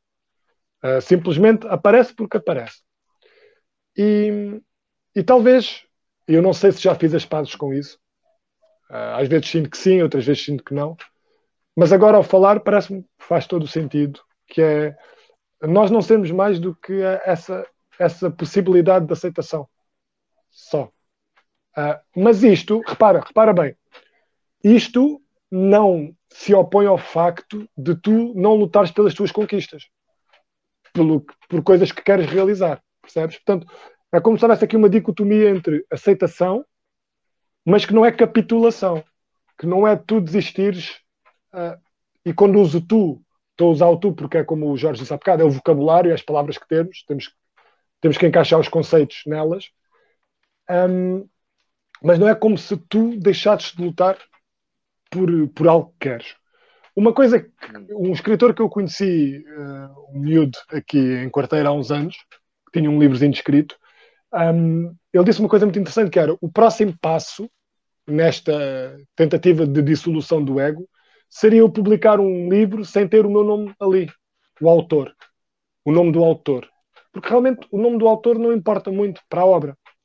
Mas de certa forma, e, e eu aqui falo por experiência, um, porque tenho livros publicados, e o Pedro também tem, não sei se me sentiria confortável em não ter o meu nome. E é estranho, porque parece que eu estou à procura, há uma parte de mim que quer um reconhecimento por algo. Não é? Yeah, Descontando, é, Imagina que eras boa. Uh, obviamente, uh, haver um reconhecimento do teu nome poderia ser bom é, na medida em que isso permitiria. Mas pode não ser, pode ser simplesmente prático, porque tu queres receber dinheiro por aquilo que estás a fazer. Mas, não, mas imagina que tu, tu, podes receber o dinheiro também sem o nome. Portanto, tirar, tirar a parte financeira. Sim, mas não levante, não, é, não é sempre livro a livro, não querias o seguimento porque aquele livro não tem nome de autor. Percebes? Portanto, hum. está tudo disperso. Mas vamos tirar por essa parte, essa hipótese parte, e a questão é mais interessante, acho eu, se for ganhaste 10 milhões de euros e, portanto, não precisas, nunca mais vais precisar de dinheiro e não precisas de escrever para viver. E aí sim, a parte de ter o teu nome já está, ok, não é necessário para viver, aí sim, provavelmente também querias. E é, essa é a parte que é o ego. E eu concordo contigo, eu também quereria. Eu nem sei se quero não querer. Pá, eu, a mim o que me preocupa mais em, em, nas cenas do, do ego é a nossa subvalorização em relação ao outro ser humano. Acho que é, é a pior parte. Em merdinhas destas, está longe de ser a minha, a minha claro, prioridade. Claro. Sim, sim, claro. Isto, isto é interessante só do ponto de vista teórico. Mas imagina, tu não. Permite-me muito mais estar agarrado à minha identidade de Pedro e querer que as pessoas me deem palmadinhas nas costas ter escrito um livro permite-me muito mais isso, e acho que nos devíamos permitir muito mais isso, do que o outro tipo de ego, de acharmos que a nossa família, porque é nossa, vale mais que as duas famílias do lado, porque não são nossas, esse tipo de merdas. Aí tens uma relação olha... saudável, podes ter uma relação saudável com tudo, não é? Uh, podes ter uma relação saudável com o teu ego e, e, e estabelecer e estar consciente desses limites. É, ok, aqui está-se bem, aqui posso deixá-lo agir e, e, dar, e um certo limite. A cena é estás consciente quando é que estás a agir mais ou menos. De, sério, Mas a pergunta okay, é, Jorge. Eu escrevi este livro, orgulho-me deste livro, quero que o pessoal saiba que eu, está-se bem, qual é o problema? Quero essa a validação, é... preciso dessa validação. Não, não preciso, mas quero, é fixe. Eu quero tê-lo. Cena é quer, não te identificar com isso, não precisares disso. Quem é que põe esse limite ao ego? É que a questão, vamos sempre aqui, percebes? Qual é o C? Exato. És o passageiro, não? Porque pensava que teu. Oh, É. pensava que tinhas resolvido essa questão. Ó Pedro, mas olha, o exemplo que tu deste da- das duas famílias ao lado. Hum, eu não sei se isso é ego, porque imagina, eu, eu olho para um- uma alcateia de lobos e eu não considero que o lobo tenha é- é- ego, Hum, e, não, e se calhar por um lobo se preocupar mais com a sua alcateia do que com a alcateia ao lado, eu não vou dizer que ele é ego- egoico, né? Portanto, isto é, é, é, é qual é um- o grau de consciência de um lobo? não é? Estamos a falar de consciência. Não, estamos a falar de ego. Eu não sei se a relação é assim tão di- direta entre ego e consciência. Percebes? Não, não sei, não sei. Não, não sei. Porque imagina, eu olho para o meu A questão, cão. é, que- a questão é que o lobo não sabe que a outra alcateia é perigosa ou não. E nós, enquanto seres humanos, durante milénios, também não sabíamos. Havíamos outra tribo, tipo, "Ih, estes gajos, caralho, não são dos nossos, vão-nos atacar, portanto vamos atacá-los eles primeiro, havia isso. Ah pá, e nós evoluímos rápido mais para o nosso corpo. Então, hoje em dia, nós temos informação que nos permite saber que os paquistaneses são os bacanas. E que os chineses também. Só que, E que- portanto, tem- temos um acesso de informação que nos depois vai ter que fazer contrariar esse instinto, porque esse instinto estará lá, naturalmente. E, mu- e- e o, muita lobo- gente. o lobo, o lobo não tem esta O que, acha- questão. o que é que achas que é esse instinto? Desculpa. Eu- Isto vai bater num tema que falámos há um bocadinho. Esse instinto é, acho que é, é a vontade de autopreservação. Não é? E- onde é que achas que está, em, onde é que achas que está essa informação? Tu vens, tu tens essa informação, tu achas que essa Eu acho que está informação de onde? Não está no teu código genético, não é tipo de personalidade. Nós também temos bons instintos, boas coisas. Ok. Mas É uma cena- pode vir de um inconsciente coletivo? Um inconsciente, Não, eu- um inconsciente coletivo que te dá a segurança, que garante que tens a segurança e que te, que te permite saber coisas quando tu vens aqui e que te alimentas de uma informação que vem do inconsciente coletivo para o teu inconsciente. Não, eu Individual. tenho uma visão mais darwinista da coisa. Eu acho que a dada altura houve um ser que se lembrou de que estava, que era, teve uma mutação que fez com que ele tivesse determinado comportamento e ele teve e teve mais sucesso a comer, então fodeu bué de gajas porque podia trazer comida, teve mais offspring do que os outros, os outros já nasceram com essa característica nele e passado alguns milénios todos nós somos assim, todos nós temos medo de alturas, por exemplo, mesmo os bebés têm ou coisas assim. Já ouviste, já ouviste falar da experiência do centésimo macaco? Eh, eu, eu, eu nunca ouvi falar nesse nome, mas eu acho que sabes do, sei do que é que vais falar. Aqueles que eram, eram esguichados com É. água quando iam. Não, não, não, não, não. não. Eh, ne- numas ilhas eh, no Japão, tinha lá uma, uma espécie qualquer de, de macacos e tinha muitos. Então os gajos tinham que os alimentar e mandavam um tipo de fruta de, de copos, acho eu, ou mandavam de uma cena qualquer. Pronto, e a fruta caía no chão. E houve um macaco que começou a lavar a fruta. E os outros macacos começaram a ver e começaram a, a lavar a fruta também. E quando chegou ao centésimo macaco, os macacos das outras ilhas também começaram a lavar a fruta. Sem qualquer tipo de comunicação. E sem qualquer tipo de explicação. Acedendo apenas, porventura, se calhar, a um inconsciente coletivo de, de tribo universal que permite evoluir em conjunto. E houve uma informação ali que foi depositada em algum sítio que alguém acedeu. E seja através de uma experiência com um psicodélico, seja através de uma meditação, seja através de Eu antes de considerar isso, eu ia ter que considerar 50 mil coisas. E se ao fim das 50 mil coisas, nem eu, nem. já. O estudo nem- explicado. Epá, então teria, tenho que. Gostava de ler, envia-me. Tenho é- várias. é fixe, tenho, é fixe. tenho- Centésimo tenho reservas, mas estou de espírito É aberto. Mas não há grande explicação. Tipo, yeah, observaram esses dados, mas e quê? Eh, não há. Não explica, explica, não se explica. É daquelas cenas.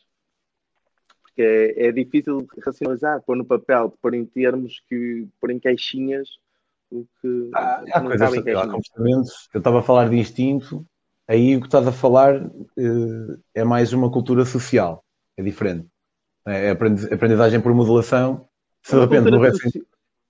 Mas que, que, que- passa e que tu, daqui a umas gerações, ou umas 10, 15, 20, 30, 50, 100 gerações, vai ser que é instinto. Porque foi a informação que passou. Porque alguém teve que saber que aquela cobra era perigosa. Alguém teve que ser mordido pela cobra. Para, para saber que é perigosa, para haver que não, eu acho o bebê que nunca viu uma cobra sabe que ela é perigosa. Eu acho que não, uh, Jorge. Eu acho que isso é como lavar a, a banana é como falar português. Tu, nós estamos a falar português há alguns séculos, não sei há quanto, há quanto tempo atrás é que o português mudou muito, e estamos todos, todos, todos, todos. Mas se de repente eu, uh, o meu filho, for parar a França, ele não vai saber falar português só porque os seus antepassados estavam todos a falar português. É uma ferramenta, é uma cultura social. O que eu estou a dizer é uma cena mais de é, ah, medo, medo, de alturas e, e, coisas desse género. Uma coisa que a gente não, não se pode esquecer é que o nosso cérebro é de caçadores-recoletores. Okay? Portanto, por um lado, temos um fluxo de informação enorme né? e, e, e conseguimos comunicar com, com, com, pessoas em todo o lado do mundo e conseguimos ter notícias de todo o lado do mundo. Por outro lado, uh, não estamos preparados para processar essa informação, do ponto de vista mesmo, do ponto de vista mais elementar, né? do ponto de vista cerebral, físico. Portanto, há aqui um, um, um clash, né? um embate entre duas realidades muito específicas. Uh, por um lado, um fluxo de informação que estas novas tecnologias de, de informação nos permitiram, né? passa a utilidade, e por outra, a capacidade de, hum, de reter e de processar essa informação e de a interpretar, eh, que, que, que não é possível, porque não, não, não evoluímos ainda até aí. E, portanto, isso logo aí abre muitas questões. Não é? e, e, aliás, não é, não é à toa que um dos grandes perigos que enfrentamos, segundo muitos especialistas, e está longe de ser original, é, é, é a questão da guerra nuclear, é? que é, é termos na nossa posse um, uma arma, uma tecnologia, uma tecnologia, portanto, que é a energia nuclear, que pode ser utilizada de muitas formas, uma delas pode nos levar à extinção. E não é óbvio que tenhamos passado essa hipótese. Não é de todo óbvio. Porque desde 45, em que foram detonadas as duas bombas, até hoje, houve para aí quatro ou cinco momentos em que foi por pouco. Um deles, inclusive, uhum. foi por o. Nunca foi, foi por, por o. Não, foi, foi, foi literalmente por pouco. Foi uma delas, em 62, foi porque o comandante russo de um submarino desobedeceu a ordem direta de lançar um míssil nuclear para a América. Portanto, foi ah. uma pessoa que desobedeceu. Okay, okay. Houve outro, em 80 e pouco, um russo, que um, não, não comunicou algo que ele pensava que estava a ser um ataque nuclear, mas depois não era, não comunicou aos seus superiores. Isto, olha, por acaso saí disto tudo porque acabei de ler um, no livro do Chomsky, Quem Governa o Mundo. Eu já sabia por alto.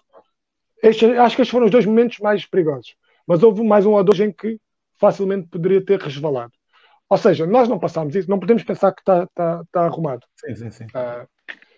E, e, lá está, porque parece que a nossa moralidade e a nossa ética, enquanto espécie, um, não, não evoluiu ao ponto das tecnologias que, que conseguimos uh, desenvolver. Portanto, uma parte daquilo que nos compõe, que é a parte racional, que é a parte metódica, que é a parte observação, consegue chegar até, certo, até certos desenvolvimentos. A parte moral e ética e filosófica, por algum motivo, não, não acompanha. E isto é algo que temos que, que ter, enfim, enquanto espécie, em mente, né?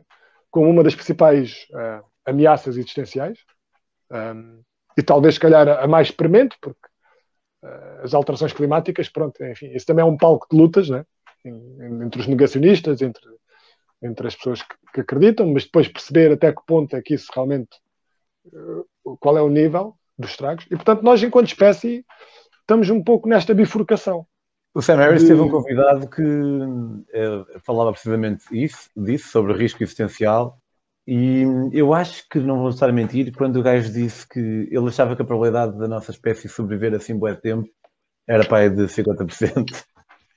Mas, obviamente, que é que, nunca se sabe. Com os hábitos que tem, com os hábitos está a ter, sim, provavelmente a tecnologia evolui e a gente evolui e, e a consciência uh, passa a mais pessoas e, e mudam os hábitos, porque com os hábitos que estás a ter, se continuas assim, eventualmente a extinção da espécie é uma questão de tempo né? estás a juntar todos os recursos, estás a tirar muito mais do que dás, uh, não, não vives de uma forma sustentável, de um, lá está, não vives de uma forma, voltando à ayahuasca, ao início, não vives de uma forma conectada com a Pachamama. Essa expressão que eles usam, Pachamama, quer dizer a Mãe Terra, que é Mãe Ayahuasca, que é Divine, que vem uh, a conexão com a Terra, a conexão com todo o ser. E quando não vives, quando vives desconectado, não é? Porque não, pá, porque não vives numa floresta, mas muita gente vive num apartamento com 50 andar, que só vive em betão e anda no metro e vai por baixo da terra e é tudo frio e cimento e digital e não tem uma conexão com a terra, que o nosso, nosso físico evoluiu durante milhões de anos, eh, milhões de anos, eh, milhares de milhares, centenas de milhares de anos, uh, em contato com a terra, em contato com a natureza, com os elementos, porque nós somos feitos do mesmo que a natureza, né? nós somos feitos do mesmo que as árvores, nós somos feitos do mesmo que a terra, nós somos feitos do mesmo que os animais, nós somos todos feitos do mesmo, né? nós somos todos uma parte pequenina de uma cena que é um todo. Mas e, repara que, esse, que esses prédios e esse betão é natural, é feito através de elementos naturais que foram transformados de forma natural, que é uma espécie que naturalmente se desenvolve. Mas, mas, não está vivo, mas não está, mas, mas, não está vivo e a Terra está viva. Né? A Terra é um organismo. O, o botão não. A Terra está viva, a Terra, a terra transmite. Um, a terra, o contacto com a Terra é necessário no teu corpo para tu regulares a tua energia, que é a energia tipo iões positivos e negativos, porque tu absorves através da, do, do, do corpo de energia que te lanceia né? que a Terra absorve por tempestades, etc. Então é essencial, é essencial ao teu bem-estar, à tua conexão. Quando te desconectas, pá, começas a viver de uma forma que não, que não é saudável para ti, porque não estás, não estás no teu meio ambiente, estás completamente associado. E, se continuar assim, sim, a extinção é, é séria. Mas ainda assim, ainda assim eu tenho algumas dificuldades em fazer essa, lá está, essa divisão entre artificial e natural. Porque a Terra é a Terra, meu tudo o que fazemos é através de, daqui. Percebes? Uh, e, e, por muitas. Faz entrevista morto, é mais fácil. É? Uma, árvore tá, uma, árvore está viva, um posto de eletricidade está morto, a ver? É diferente. Espera aí, uma árvore está viva, mas a, a, minha, a minha porta e os meus armários são de madeira. Pronto, estou ligado com a, com a vida. É isso. Mas não sou uma árvore. Mas, mas não sou uma árvore. Não, não sou uma árvore. Não, isso é a mesma coisa que dizeres, olha, eu, eu ter uma familiar, um familiar meu lado, vivo ou morto, é igual, não é? Não é, não é uma hum. coisa. Imagina é um gajo que vive. Estava a pensar na nossa natureza daqui. Imagina um gajo que vive uh, no deserto. Pá, é só areia, areia, areia e, e, às vezes um bocado de rocha e de vez em quando um coelho e ele tem um pau. Essa tribo tem, tem um pau e ele está no deserto. Eu duvido, é eu duvido que hajam coelhos no deserto. É. Uma raposa, um chacal, uma cena qualquer. Sim. Um coelho, um coelho acho que é capaz de haver. E essa pessoa tem tanto contacto com a vida, tem menos contacto com a vida do que nós, se calhar. E, e nós estamos aqui dentro de um prédio, mas eu tenho um cão, Sim. eu tenho família, portanto, pá. Sim, é verdade, é verdade. É verdade. É verdade, mas também diz-me o nome da tribo mais bem sucedida que seja um exemplo de bebida que tu conheças. Fácil. Também não é uma cena assim tão. Homens, não é uma assim tão homens valcambrenses. né? uma, uma tribo que vive no. Ah, pessoal que vive em sítios manhosos, meu. Há pessoal que vive, de viver no gelo. Uh, não quer dizer que seja, está perto do, da, da natureza, mas não está perto da vida. Né? É um equilíbrio. O gelo ia ser uma prioridade. como em quase tudo na vida. Sabes, eu também acho que tudo é como tem que ser. Percebes? Porque, de certa forma, não podia ser outra coisa que não aquilo que é neste momento. Entendes? E isto, atenção. Tanto tinha que ser, sim. é. Exatamente, exatamente. Mas, mas, isto porquê? Porque nós temos muita noção de pensar que ah, isto está errado, aquilo está certo, aquilo. E na verdade tudo é só o que pode ser. Não há certo nem errado, meu. Repara, e é óbvio que nós podemos. Eu, isso, isso para mim é consciência. Estavas a falar de consciência há pouco. Isso para mim é consciência. É ver as coisas pelo que elas são. Não há bom nem é mau, é. As coisas são o que elas são. O bom e o mau és tu que atribuis com os teus filtros, com os teus medos, com os teus traumas, com o teu passado, não sei o quê, não sei o que mais, expectativas. As coisas são o que elas são. E isso é consciência. Você dar consciência, ver as coisas somente pelo que eu elas acho que são. Eu acho que precisas de uma noção de bom e mau para viver na sociedade. Atenção. Eu acho que sim mas não é algo inerente à, à, à realidade, sim, concordo. Ou melhor, é inerente à realidade. Não, é, ah, é inerente. no domínio do relativismo moral e é um bocado não é assim tão simples. É um sonho, é um, sonho, é um acordo, é um, é um acordo social. é, faz parte do sonho comum do planeta, este que nós vivemos, vivemos este, esta, esta mistura, este, este mundo que escolhemos misturar-nos uns com os outros e temos determinadas regras fazem parte do acordo social. Mas, tipo, mas são regras fictícias. Tipo, eu tenho uma nota que que vale 500 euros e vocês concordam que vale 500 euros, mas ela na verdade vale 2 cêntimos. Espera aí, estás a ver? Claro, claro. E a consciência é isso, isto, isto é fictício, isto não existe. Mas se é um houver, se houver um. Mas nós acordámos todos para viver nesta cidade. Ok, fiz, são 500 euros. Estás a ver? Mas tens noção, tens consciência de que aquilo não é verdade. Aquela nota não é verdade. Aquilo não são 500 euros, aquilo não te faz rico, aquilo não te faz ti melhor ou pior. Estás a ver? Aquilo não existe. Mas, mas se houver um uma social que eu vou predisposição, jogar esse jogo para viver em sociedade. se houver uma predisposição de eh, maximizar mais ou menos o bem-estar das, das pessoas, que nem toda a gente tem, tem essa prioridade, mas se conseguirmos usar como premissa o mundo em que as pessoas de- têm a prioridade de maximizar o bem-estar das pessoas, então há alguns acordos que são bons de serem feitos. E o dinheiro poderá ser um deles, podemos, podemos falar de mil coisas. Isso- isso- Essenciais. Mas aí são, são objetivamente não bons. conseguem viver em sociedade, não, não, não te consegues organizar. Atenção, o- por um lado, o bem-estar das pessoas, o que é isso? É teres um T1, é teres um T2, é teres um carro, é teres uma cama, é comeres uma vez por dia, é comeres duas. É, é- É fica muito curtir- complicado. É, é curtir estar vivo, é curtir, é não preferir morrer. É começar por aí. E depois é- vamos evoluindo, vamos subindo. Mas o, o mínimo, o Mas mínimo o teu, seria- o teu mínimo, mas o mínimo, o mínimo não, não é óbvio. Qual é o mínimo? Percebes? Que é que mas de acordo com a concepção de cada um. Imagina, nós deveríamos almejar Eu para acho, o que o mundo. mínimo, eu acho que o mínimo seria, eu acho que o mínimo seria tu gostares da vida que tens, meu. Isso, isso seria o mínimo. Eu, eu comecei um bocadinho mais abaixo. que reencarnação, era- não acredites, vens, oh, meu, vens cá jogar um jogo. Não, acho que ninguém se deve contentar com o máximo que pode obter. Ninguém se deve contentar com, com menos que o máximo, estás a ver? Cá jogar um jogo. Fores jogar um jogo, mas vais jogar para ganhar, jogar para valer, estás a ver? Tu de certeza que no, quando fores quando vais para morrer, nunca vais dizer eh, devia ter eh, dado mais devagarinho, tipo, devia ter tido mais cautela na, na cena. Tipo, pá, é, é, é para jogar, é para jogar, é para ganhar, estás a ver? Podes, independentemente de achares o, se tens livre-arbítrio, se não tens livre-arbítrio, tu podes escolher. Estás aí, tiraste, tu, tu viste a tirar notas, mano, estás a meter alta pressão.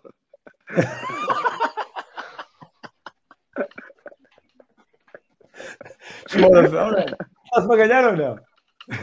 Isso não é quem está para ganhar, essa atitude. É, meu. Vai, dá, caralho. Vence. Distraí-me, caralho, distraí-me. Distraí-me. Pá, só eu- do, do para ganhar, do, do qual é o mínimo indispensável e, e do que é que não é, pronto. E Não. eu estava a dizer que isso É um é, é um, bocado, é um bocado escorregadio. Ah, outra coisa interessante sobre o dinheiro é que o Pedro estava a dizer, que, e tu também de certa forma, que foi algo que fomos criar, que criámos, mas não é bem assim. O dinheiro é uma forma de linguagem quase inerente ao ser humano, porque se tu vais a um, a um jardim de infância em que estão crianças de 5 anos, tu vais ver as crianças muito rapidamente usarem uma carta de Pokémon, um, um- seja o que for, como meio de troca para conseguir qualquer coisa. Portanto, não é algo tão, raci- tão racional quanto isso. E, e já foram feitas experiências com macacos, que, que é muito interessante, que é ensinar aos macacos que podem trocar uma token por um- uma banana. E a primeira coisa que começa a acontecer é Uhum. assaltos. À mão armada, atenção, munidos de pedras e não sei o quê. E a segunda coisa que e a segunda coisa que começa a acontecer, e isto segundo um, o Andreas, An- Andreas Antonopoulos, que é um é- ele, é- ele é cientista computacional e, e dá muitas palestras relativamente às criptomoedas e isso. A segunda coisa, segundo ele, portanto, foi ele que foi, com ele, foi através dele que eu tive acesso a essa informação, mas ele, ele tem algum crédito, portanto, duvido que, que não, não, não pesquisasse. A segunda coisa que aparece é a prostituição. Ok? A sério. Portanto, a sério, a sério. Portanto, aqui o, e, e tu estavas-me a dizer que Mas quem é que se prostitui? Pá. A fêmea ou o macho? Mas é, é uma, é, é uma ilusão. não, não, meu, porque a ilusão deixa de ser ilusão quando todos acreditam nela, não é? Como é que tu podes dizer que não é realidade se eu neste momento com 500 euros Torna-se uma ilusão comum. Não, não, é, não é para todos acreditarem que está na realidade. Torna-se uma ilusão comum, não é? Não é para muita gente acreditar numa mentira que se torna verdade. mas se a ilusão é existe, gente.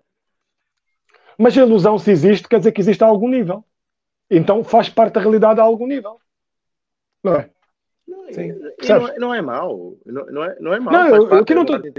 Sim, eu aqui não, nem estou a discutir isso do, do mal ao bom. Tipo, é fixe, mas, mas é, é, o que é, né? Exatamente, é lá está, é. voltamos, a, voltamos ao mesmo. Ou é o que é, exatamente. Mas ao mesmo tempo também é fácil nós esquecermos de que é o que é. Né? Uh, no teu dia a dia, podes ter momentos de stress, podes ter momentos de preocupação, podes ter momentos, enfim, de, de sequestro emocional em que tu te esqueces que é o que é. Eu às vezes, agora menos, também porque tenho tido menos trabalho, mas às vezes no trânsito posso me irritar e esqueço-me do que é. Apesar daquele momento, o que é a minha irritação, porque um gajo fez uma manobra perigosa, ou, percebes? Olha, sabes que verdade... Consigo, isso é uma cena que se usa muito. Eu li, li, li muito sobre isso no, no Happy do Darren Brown. Né, e não sei se foi na Jalanja. É, é uma cena muito comum que se fala de que as pessoas, quando estão no, no trânsito, porque têm uma barreira, são muito mais estúpidas. E não, eu não quero estar aqui a armar-me em simpático, mas eu não consigo identificar-me com isso de todo. De, como, é que é, como é que é possível? E aparentemente é uma cena, e lá está, tu estás a falar disso. Só porque Opa, tinha calhar... um gajo ganhou, agora de repente ganhamos permissão para ser é estúpido. É, é, como, é como tens um computador à frente, estás a ver? E és um keyboard warrior e tornas-te de repente muito mais estúpido do que serias frente a frente. Nunca dirias as coisas que, dizes, que muitas pessoas dizem em comentários, nunca diriam cara a cara, estás a ver? Só tens certo, ali uma mas, barreira mas, bastante mas, grande. Mas vai, vai, dar ao mesmo, tipo, aí não é, bem, não é exatamente igual, porque eu, uma vez que fiz isso, houve uma vez que eu comentei uma merda qualquer e foi um bocado para e depois foi fuleiro. Não quer dizer que eu não seja combativo, mas uh, nunca é nada que eu não dissesse frente a frente. Portanto, também isso acho estranho. Como é que, ou estar dentro de um carro, ou estar atrás de um, de um computador, pedir permissão às pessoas, não sei se é espécie de. Não, nem sequer ia dizer anonimato. Basta, basta, ir, basta ir qualquer secção de comentários. 90% dos comentários estão lá, nunca seriam ditos cara a cara. Nunca, yeah, yeah. A pessoa nunca os diria na cara do outro. Tipo, é, é ódio, destilar ódio ali, só porque sim porque tem que ir para algum lado. Então vai para a secção de comentários do YouTube da notícia do Correio da Manhã. Tem que ir para Olha, o quão triste é, há um jornal português que eu não sei qual é, não sei se não sei mesmo qual é, que uh, deixaram de ter comentários, uh, a possibilidade do pessoal comentar notícias disponível. E, e, não era por razões políticas, Jorge, não era porque alguém dizia ia ser diz, o que as pessoas dizem que eram negacionistas, não era nada, era, era mesmo porque o pessoal era mesmo mau eram mesmo maus uns que os outros, era uma cena boa tóxica. Eu não acho mal. Eu, eu, eu, eu, eu, não acho mal. Eu não acho mal, não acrescenta nada. Eles estão lá para dar a notícia. Os comentários são desnecessários. Eles não Mas não devia, não é aquele posto de ódio, estás a não, devia, não devia ter que pensar nisso. As pessoas não, não tinham que ser assim. Meu. Pois não. As pessoas não pois tinham não, que ser assim. Mas eu acho que se as pessoas tivessem as suas necessidades uh, saciadas, se as pessoas um propósito, se as pessoas tivessem um, sentissem que eram relevantes numa, numa comunidade ou na, na tribo delas, uh, isso desaparecia. Tá isso é muito o sentimento de estar perdido e ter okay, que então, em algum de... lado porque a vida não está a correr bem e era suposto, porque o Instagram e corre bem aos outros e a mim não corre porque é, então vou descarregar em alguém. E não tenho coragem para descarregar em mais ninguém, então vou. Deixa-me fazer, fazer-vos uma pergunta então. Qual, é o, qual era o mundo perfeito para vocês? Dentro da, pronto, do, da, da, das leis físicas, né? Do, pronto, das leis. Né? Imagina, não podemos voar ou não podemos ser invisíveis. Assim, Também não achei que fossem dizer isso. Mas dentro daquilo que é a realidade que conhecemos, como a conhecemos, o que é que era o mundo perfeito? Imagina que não tinha dinheiro. Imagina que não tinhas contas para pagar. Imagina que, não, que todas as tuas cenas estavam associadas. tipo, tinhas casa, e como é que não tens fixe, tinhas, uma, tinhas, comida, tinhas comida que vinha sempre ter contigo, porque existem recursos para isso, e tu fazias simplesmente o que estava a prazer, o que tu querias. E tipo, de certeza que Então, peraí, ok. Então, então gente arte, eu sei que há muitas costas.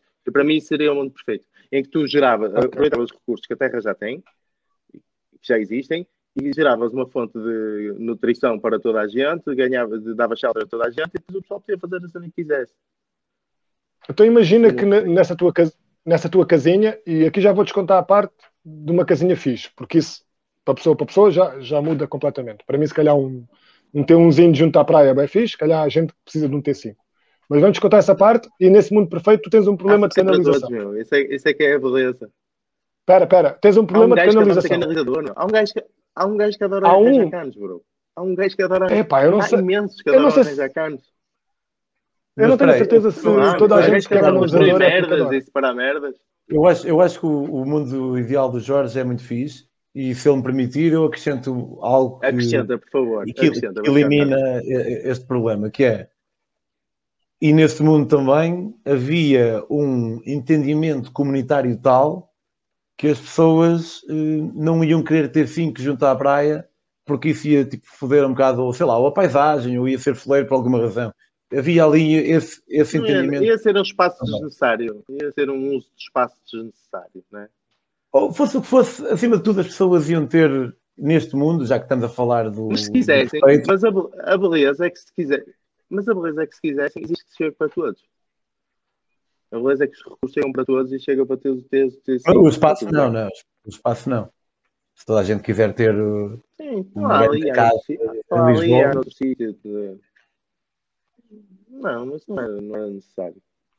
E- No meu mundo isso não existiria. Mas seria uma De- muito. de- de- Deixávamos tentar ir a Marte e tentar eventualmente colonizar Marte ou continuávamos com esses projetos? Ah, bro, tu, tu não sabes, que- tu, não, tu não sabes o que é que está debaixo do oceano, meu. Tu não sabes Ah, eu o que é que está no teu planeta, meu.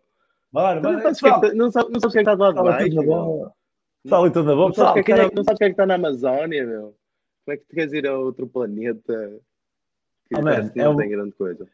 tu já tu preferes, de certeza que preferes ir à China do que a um bairro qualquer do Porto onde nunca estiveste. Exato. É bom, é isso, é isso. Mas, uh, considera, consideras o fundo do oceano me- men- menos interessante do que Marte? Sim. Tendo em conta que tu nunca vais poder fazer nada realisticamente em Marte, porque nós aí não sei quantos anos a lá chegar e já não voltas. Ah, pá, vamos, mas vamos ver, mas, vamos ver. eu, não, eu não vou ver isso, mas vamos embora, vamos tentar, vamos ser loucos. Pessoal, bora para Marte, meu. Imagina os gajos começarem a pensar nisso. Acho, acho que erradicavas a fome no mundo com o dinheiro que estás a gastar nessas operações. Acho que realisticamente, com esse dinheiro todo, com os bilhões todos de, de estudos e recursos e whatever, ok, como é que o mundo perfeito- como é que o mundo perfeito era governado? Um bacana qualquer. Era o gajo que tivesse, Muito era o gajo tivesse mais. Muito bacana. O gajo que tivesse mais à Muito bacana. Não. Pá, Ah, sei, ainda, não, ainda não, não me debrucei sobre, esse, sobre esses pormenores, mas eh, vou, vou indagar. Não, não, Não, mas podia ser um líder, um se líder sou- soubesse, soubesse havia uma, um espírito de comunidade, né? e, e organicamente alguém assumia um determinado papel, se fosse de porta-voz, se fosse de liderança, se fosse o que lhe quisessem chamar, não é? é nas Sindicato. comunidades acontece isso organicamente, com de traços de personalidade e tal, e há uma, lá, lá está, há uma, um acordo comum de que aquela pessoa se calhar é melhor para, não sei, comunicar com acontecer. que seja. Ah, ah, mas espera aí, não, no mundo perfeito não era preciso governo. Estava a pensar que disseste isso. Porque cada pessoa não precisava de um que, eu, acho governo. que, eu acho que não. Eu acho que não. Eu acho que não. Eu acho que não era preciso leis. Eu acho que. Não, eu acho que se era tu preciso um tudo o que governo- Tu precisas, tu não, tu não roubas o do outro. Tu não precisas. sabe? Se tu tivesse, Ah, mas tudo- imagina, tudo que necessitas. tu precisas de canalização que vá, ou eletricidade que vá ali para o meio de, de um sítio que não está explorado e alguém decide fixar-se lá. É fixe haver uma entidade central a qual tu possas recorrer para dizer, pá, não vamos precisar ali de uma obra do caralho, vai ser um bocado fodido, não vai, Uhum, vamos ficar lá a viver. Acho que isso eh, talvez só seja possível de alcançar com uma entidade central, com não tem que ser poder, mas com uma entidade centralizada que automaticamente teria poder. Tu achas que alguém, se calhar não havia arra- arranha-céus, mas achas que alguém ia, ia- ia se a- a candidatar para limpar os, os vidros dos arranha-céus lá no, sei lá, a, a 500 metros de altura? Achas que era o trabalho Claro, aquilo, é- aquilo é super seguro. Não, não havia arranha-céus, não era preciso empilhar pessoas umas em cima das outras, nem, nem, nem era preciso Mas, escritórios. eh, então- Mas podia haver, tipo, se alguém, Então íamos- se alguém quisesse boa arranha-céus, o sol, ok, quantos é que são? É o número suficiente para fazer uma cidade assim. Ah, já, são boas. Pessoal, olha, nós vamos lá visitar às vezes, vocês vêm cá, nós vamos ficar aqui nesta cena com casas pequenas, mas nós vamos ao Dubai de vez em quando. Pá, e vocês do Dubai podem vir até cá. Portanto, havia, Olha, eu tenho... tudo, já havia espaço para tudo. Eu tenho uma notícia para vocês. Eu não conheço ninguém que goste de ser pedreiro. E eu já conheci muitos pedreiros, porque eu tenho um café. E nunca ninguém me disse, epá, o sonho da minha vida era ser pedreiro e tornei-me pedreiro e Será bem feliz com... não pode ser porque há uma associação boa negativa contra olhos? E então ele quer eh, dizer-te, se calhar ele próprio As acredita naquilo. As condições de trabalho são uma merda e, e normalmente o resto da vida... É, é engraçado porque no vosso mundo perfeito vocês ignoram o que é ser humano. Né? O, o que é que nos fez chegar até aqui? Né? Uh, de certa forma, a ambição, é é perfeito, o querer conhecer, o, o, o, desconforto. Não. O, o, vosso, a, a vossa ideia de mundo perfeito era nós deixarmos de ser os seres humanos que somos. Com, com muitas das. Não é? E, no mundo perfeito, eu proponho desconforto todos os dias. Porque isso é algo que eu gosto e que, que me dá a perder, de certa forma. Então, no meu mundo perfeito, eu proponho-me desconforto todos os dias. Mas cada um faz aquilo que deve ser. Se eu tivesse mais tempo disponível, ou seja, porque as minhas, as minhas necessidades estavam saciadas e não tinha que fazer algumas coisas que, que, por vezes tenho que fazer por são obrigações, eu poderia dedicar mais tempo a isso me dá para ver. Que envolve desconforto, no meu caso particular. É. E alguém cujo sonho era ser soldado, ir para a guerra? Ele não, se calhar não ia saber o que era ser um soldado, não sabia o que era esse conceito. Ah, nem, nem, não, nem mas... toda a gente tem que realizar os seus sonhos. Tough shit for you, man. Já não é perfeito, já. Não é pois, perfeito. Se o, meu sonho, se, se, o meu sonho, se o meu sonho for um ditador e erradicar uma população, opá, se calhar o meu sonho não deve ser realizado. Deixa passar isso. Deixa passar. Mas pronto. Isto para dizer o quê? Isto para dizer que se calhar nós vivemos no mundo mais perfeito possível. Não é? E se calhar tem vindo a ser assim, com alguns interregnos. Vivemos na melhor altura para si, é certeza absoluta. Yeah. É, não é? Nós estamos bem. E, e em Portugal, oh, a nossa vida é tranquilo. Yeah. É muito, é muito tranquilo. É muito, muito tranquilo. Sabem, sabem quando é que foi a última vez que eu achava que ia morrer à fome? Nunca. e a última vez que sentiste. Em, em, problemas políticos, em insegurança na rua. Insegurança na rua. Pá, segurança na rua eh, também, mas eu sou de Alcâmara, mas não me lembro, e há de ter acontecido uma vez ou duas, mas eu não me lembro de nenhuma vez em que eu pensasse tipo, ih, vou ser gamado. Acho que uhum. nunca pensei isso. Yeah. Mas se calhar uma vez ou duas, mas que não consigo lembrar agora. Portanto, se calhar o mundo perfeito era extrapolar Portugal para o mundo, não é? e, e, tirar, o, tirar o, a malta que sofre e melhorar umas coisinhas. para um nível, fechar a malta que sofre bué para um nível mais aceitável. Falar mais a sério, eu acho que a perfeição tem que ser sempre algo inatingível. Que só assim é que vamos sempre melhorando, né? E e, de certa forma, essa é a parte da motivação, né? melhorar e resolver problemas e, e estar sempre nesta luta. E se calhar nunca vai acabar esta luta. Lá está, esta luta que está passo a passo com a aceitação, que falávamos há, há uns minutos atrás. Né? E isto, de certa forma, é um bocado paradoxal. Porque imagina, tu, tu, tu tens duas formas de ser feliz, que é uh, ou achares que é tu conseguires tudo aquilo que tu achas que queres, ou então reduzir tudo aquilo que tu achas que precisas. É? Portanto, eh, de forma a, a, a esbater esse intervalo em, em, que, tu, que é o intervalo que tu achas que existe entre o que tu és e o que tu querias ser. É? Portanto, e, e, é nesse intervalo que está a tua infelicidade. Ou naquilo que tu tens e naquilo que tu gostavas de ser. É? E para fechar esse intervalo, há duas formas, que é tu achares que alcanças tudo aquilo que querias, ou então tu reduzir as tuas necessidades. Mas isto da aceitação, imagina, a aceitação, ou, ou melhor, ou, ou, ou estares zen, ou estares iluminado, ou, enfim, seja qual for a expressão que nós usamos, usemos, uh, tem que ter um limite, porque há momentos em que nós não podemos aceitar, né?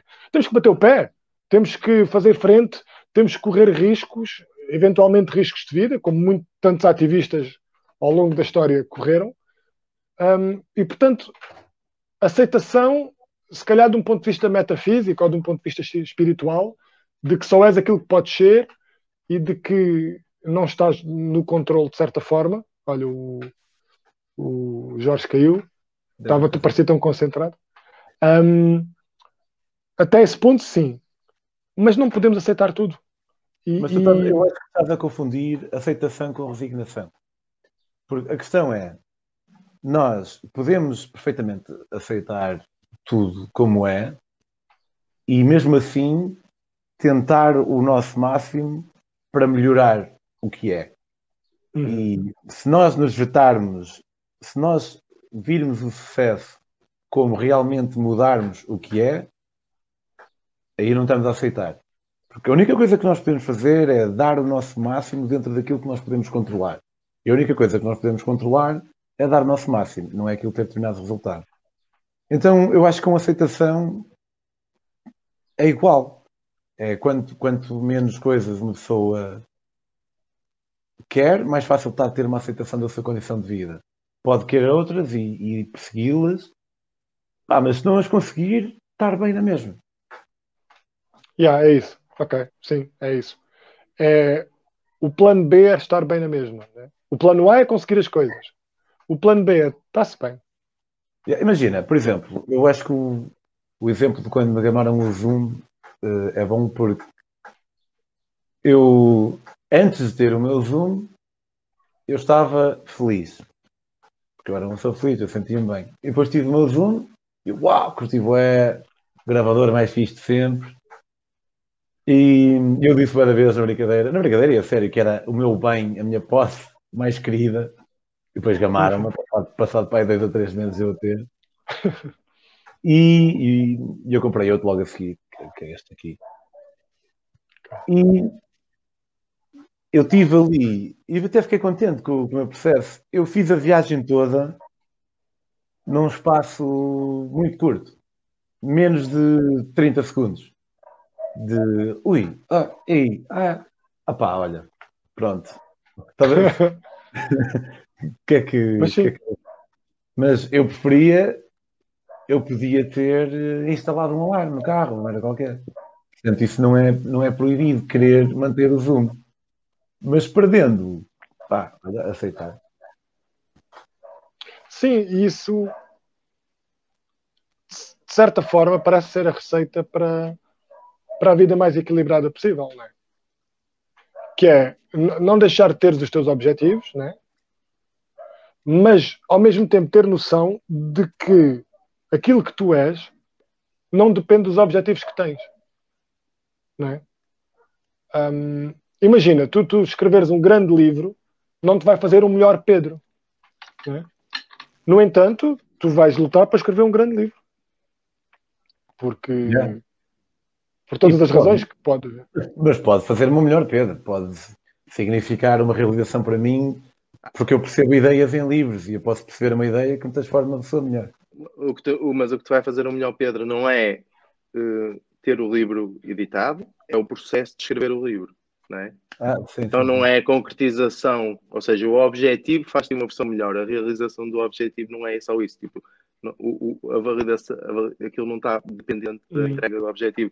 É esse processo. Mas como, como a minha validação, como a de nós todos, ainda que em medidas diferentes, advém muito de fontes externas, hum, e é, é uma cena da qual eu estou consciente e, e, penso muito nisso e tento eliminar ao máximo, ao máximo, dentro de. Há um ponto a partir do qual é saudável, mas pá, como somos humanos, eu terei talvez a noção, ainda que erradamente, de que sou um melhor Pedro por o livro ter sido aparentemente bada grande e ter significado muito para muita gente. Porque às vezes, imaginem, eu quando muitas vezes eu recebo uma mensagem, um, ainda hoje recebi uma de um gajo que foi para o Líbano, muito inspirado por ter lido o meu livro e merdas assim. E a agradecer. Eu quando vejo aquilo, eu não sinto que sou um melhor Pedro por ter escrito esse livro, mas ao mesmo tempo é como se tivesse uma pequena prova de que até sou um bom Pedro porque estou a ter um impacto positivo noutra pessoa qualquer. Isso, há pessoas que não têm, por acaso não, é o meu caso, mas há pessoas que são mesmo modestas demais e acham que são uma merda e se se deixassem eh, influenciar um bocadinho por esta opinião externa, até poderiam. Ah, e para elas passam a ser um Miguel melhor porque perceberam que as ideias deles são apreciadas, porque eles não sabiam, às vezes é necessário isso. Provavelmente eh, o, o problema é precisamente serem dependentes dessa validação externa e não confiarem ou não acreditarem, não aceitarem a validação interna que eles próprios podem dar, não é? porque o que tu retiras da validação externa também a podes dar com validação interna. É? A mensagem que eu vos fora podes dar a ti próprio, mas quando tu te tornas dependente da externa, tu acabas por não ter nenhuma interna, porque não precisas, só vais buscar fora, fora, fora, e nunca desenvolves. nunca desenvolves. E o, ouvir o externo acaba por ser contraprodutivo, porque só vais ouvir mais o externo, não sei o quê. Então tens que te abstrair do externo e ouvir, dar a tua própria validação, não é? Aí é fixe a validação externa. Claro que é fixe, o pessoal te escreve um texto e o pessoal diz, olha, fiz, curti, uh, fiz isto, é altamente. É altamente receber isso, é um bónus, é um plus, mas tu a cena não te identificares com isso, não necessitares disso. Isso é tipo, a minha validação já está dada, só bem acrescentar em cima, fiz. Se não tivesse, ia ser, ia ser fixe também. Não, eu, eu, eu, acho que, eu acho que a avaliação externa também te pode ajudar a corrigir algumas coisas, a, a corrigir a rota, digamos assim, percebes? Um, imagina, sei lá, um exemplo concreto. Uh, imagina que tens 100 pessoas que não estão ligadas entre elas a dizer que és um, és um egocêntrico, és um gajo egocêntrico tu serias muito egocêntrico em não considerar essas 100. Percebes? Se tu descartares 100 pessoas que não se conhecem, que dizem que és egocêntrico, serias um grande egocêntrico, percebes? Portanto, mas isso é eu o contrário que... de validação. Isso aí deste exemplo que é o contrário de validação, isso é desqualificação. Sabes? Certo. Isso é, isso é o contrário, isso é o que tu buscas. Isso é o que tu foges. Tu não buscas, tu não buscas isso, tu foges disso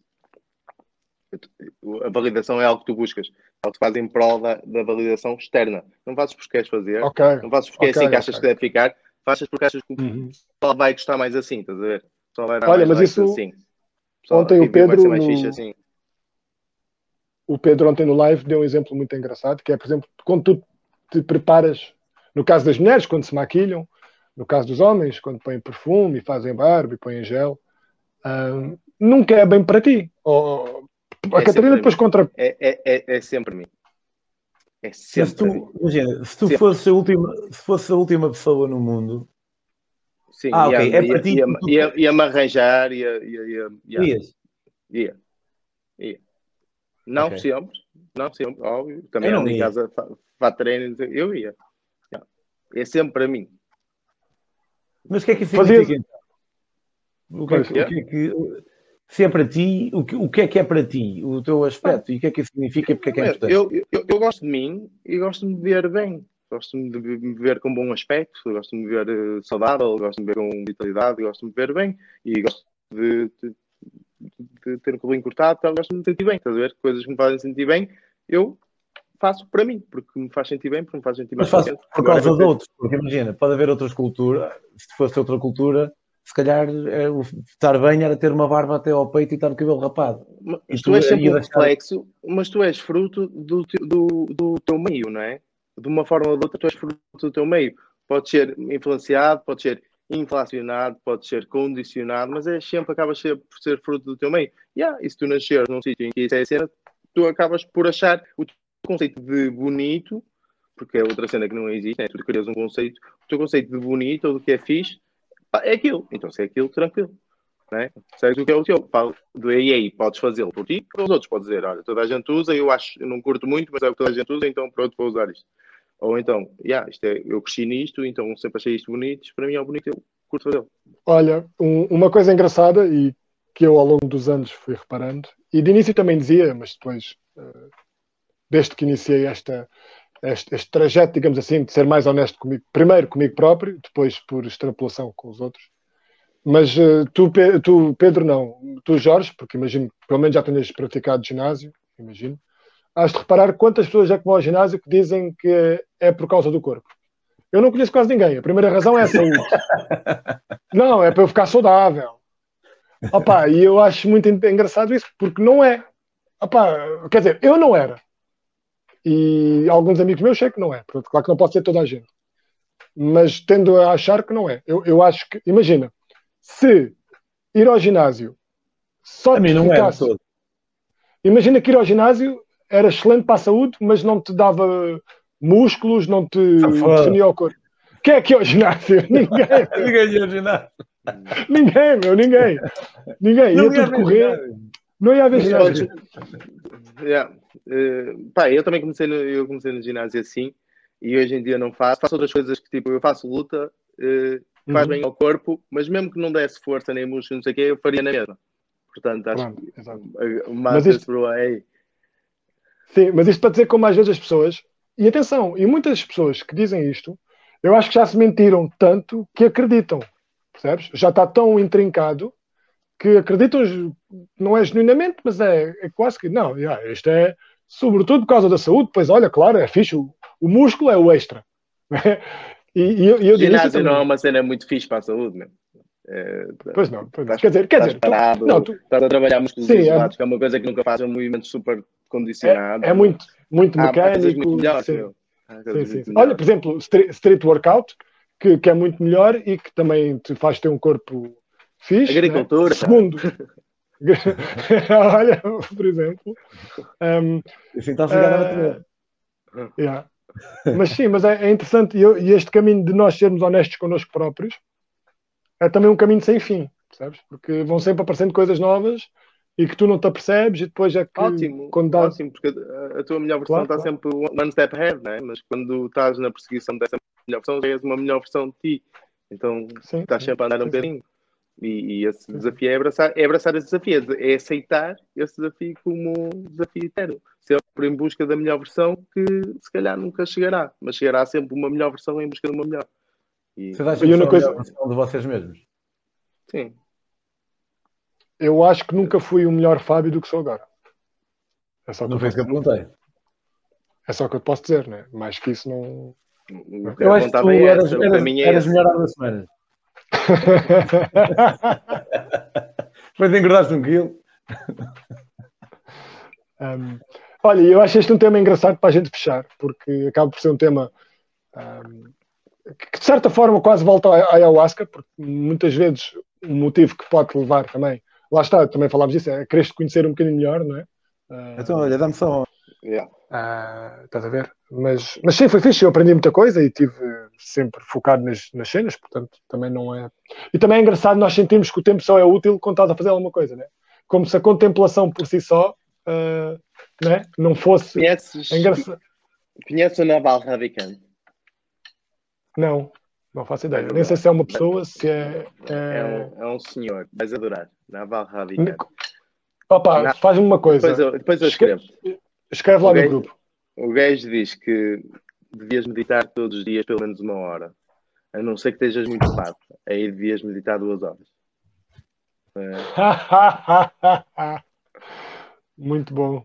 Muito bom. Porque esse é, às vezes, o tempo mais produtivo. Porque tá, tu estás a fazer muitas coisas, não quer dizer que estejas a realizar nada. Né? Exato, exato. Não, e porque é que a gente sente, e se calhar nem repara que é uma questão de, da nossa sociedade ocidental, né? Que chegas à noite, o dia só foi produtivo, lá está, quando produziste. Né? Porque é que andares numa pura contemplação o dia todo, seja um passeio à beira-mar, seja, seja o que for, se, parece que o dia foi bom, mas que faltou qualquer coisa, não é? Porque lá está, não produzimos. Não, não é uma escolha. Podes considerar que o dia foi bom e que não faltou absolutamente nada. Não, eu, eu tendo a achar que. Não, imagina. Não, toda a gente consegue aceder a isso, nem que seja um dia de vez em quando. Mas Sim. muitos dias eu, a mim custa-me, mas lá está, porque também eu gosto do que faço e custa-me estar ali em contemplação em vez de estar a escrever ou fazer uma merda qualquer. Uhum. E, e, se calhar é por isso que não contemplo e pois, já, vai dar a... não, não eu, acho, eu, eu, acho necessário e, e qualquer tática de, de, alta performance em qualquer área da vida é, é, são picos, não é? Então é necessário tu fazeres o que tu gostas e, e fazeres muito, e fazeres com vontade, e fazeres com foco, entrares no flow, mas é necessário também dar descanso. E quando, e quando tu tens o teu próprio negócio, quando és empreendedor ou fazes ou és artista, tipo, acho que estamos todos aqui no mesmo barco, é muito fácil tu, pá, não há horários, é, é sempre estou acordado. E é muito fácil perder o foco de outras coisas que te dão o equilíbrio. E esse equilíbrio é muito importante, é foco aqui e descanso. Para quando for, ah, mas, aqui é muito mais produtivo. Eu tenho isso. Eu, eu trabalho exatamente o meu horário é de 6 horas, mas tipo 6 horas a trabalhar a sério. Tipo, se for ao Facebook, paro o cronómetro, eu tenho mesmo o cronómetro, se for ao Facebook, paro o cronómetro. Eu tenho o cronómetro. Trabalhas numa fábrica chinesa. Não, mas opa, desde, que eu descobri, desde que eu descobri esta técnica, uh, a, minha, a, minha, vida profissional melhorou bem. Por, vou mijar, paro, paro o cronómetro. E eu pensei, as pessoas costumam trabalhar 8 horas por dia. Parece-me uma. Ok. Se eu fizer 6 horas de trabalho intenso, se calhar equivale a, pá, a 9 do dia inteiro, porque há muita merda que se faz pelo meio, como ir ao Facebook. E comecei a fazer, e de repente percebi, epá, eu tenho andado bué de vezes porque eu lembrava do ano passado, em que às vezes eu começava mais tarde ou não prestava tanta atenção e eu, eu acabava o meu dia de trabalho tipo pá, seis ou cinco e, e, achava que tinha feito um dia fixe de trabalho. A partir, do momento em que eu, a partir do momento em que eu comecei a contar, deu-me uma versão, ok, e então ajudou-me a começar a maximizar melhor a maneira como eu gasto o meu tempo. Além disto, fez também com que eu tenha uma liberdade do caralho, porque dá-me a liberdade de se, se, eu, se, eu, quiser hoje estar acordado até às duas, hoje que é segunda, por exemplo, e quer dizer que amanhã só vou trabalhar quatro horas em vez de seis, é na boa, porque eu sei que vou apontar e depois mais tarde ou mais cedo eu recompenso. E então também dá uma certa liberdade. De... Tenho um banco de horas. Eu, eu, ando sempre mais, eu ando sempre mil minutos à frente, mais ou menos. No, é melhor andar um bocadinho à frente do que andar no zero e depois é. estar a dever. Olha, eu na minha área não tenho esse luxo porque eu, eu não sei se já sabe, eu, eu tenho uma empresa de RNAVT, transferes privados. E de verão, tu tens o telemóvel, eu nem estou a dizer o conduzir, conduzo, mas nem estou a dizer isso. Tens de, estar, tens de estar disponível no telemóvel para clientes que precisem. Porque se não estás disponível, eles ligam para outra empresa e nunca mais te ligam, percebes? Sim, um, é e, e, eu estou a tentar resolver essa situação, mas houve, e o Pedro sabe, eram 11 da noite recebia chamadas, era meia-noite recebia chamadas, era uma recebia chamadas, percebes? E, e, eu até posso bloquear o telemóvel de uma às 7, imagina. E olha, e é, acho que é uma forma perfeita de terminar, porque são estas duas realidades que embatem, que é a realidade metafísica, né, do aceitar, de tudo é aquilo que é, de tudo, e a realidade muito concreta e muito palpável de ter, não me esquecer de marcações, de, de, ter, às vezes, alturas que me ligam três pessoas diferentes que precisam de três carros diferentes para três sítios diferentes e eu tentar resolver isto. Um, e este clash, este embate. Mas há aí uma terceira alternativa que acho que não focaste. Que é, é? A, realidade é o, a realidade é o que tu quiseres que seja. E tu és que o criador da tua realidade. Yeah. Que é bem interessante explorar. Coitado, tem uma empresa de... Coitado, tem uma empresa. Tu tens a opção de estar a fazer tudo o que tu estás a fazer, tudo aquilo que tu queixas que é o que é, tens a opção de estar a fazer. Podes deixar de fazer no dia seguinte, é uma opção. É verdade, tem é verdade. Consequências, é verdade. tem. Ok, mas é. Tipo, é verdade. É o criador da tua realidade, não é? Mas olha, imagina por exemplo. Que, imagina que o pessoal, eu sei que este é um argumento muito pobre, mas eu vou dizê-lo na mesma porque é engraçado. Imagina que o problema do pessoal em África era Foda-se, tenho uma empresa, puta que pariu, man. É verdade, Pedro. Eu também penso. Mas eu também penso nisso, percebes? Eu também penso nisso. Que isto é, isto é, isto é, é, é usando a expressão do Felipe, é o, ah, um fraco prémio... andar carro ar-condicionado o dia todo. e ganhar dinheiro com isso. Mas repara, imagina que eu tenho um acidente e mato alguém. Imagina que atropelo alguém. Imagina com, com, com um, um motorista. Cai um meteorito. Ouve lá. Mas não, não, não. Mas quando tu tens três. Quando tu tens três ou quatro carros na estrada os dias todos, no verão. Cai um tiro, muito... são quatro todos de uma vez. Há muito movimento. Pá, às vezes basta o mínimo, percebes? Mas, sim, como o Filipe disse, isto é, é como se fosse o, o fraco prémio de consolação por ser privilegiado. Estes problemas, que às vezes parece que me afetam tanto. Uau, essa é é, Yeah. Um fraco prémio de consolação desta vida privilegiada. Olha, e sabes quando é que isso foi? Foi, foi quando eu e ele estávamos a ir para o metro depois dessa noite que passámos em Lisboa. Que eu depois apanhei o comboio e. Portanto, ainda, ainda em plena ressaca. Uh, um então fraco então nunca mais esquece. prémio de consolação. Porque imagina, porque lá está, depois aqui podemos falar da felicidade.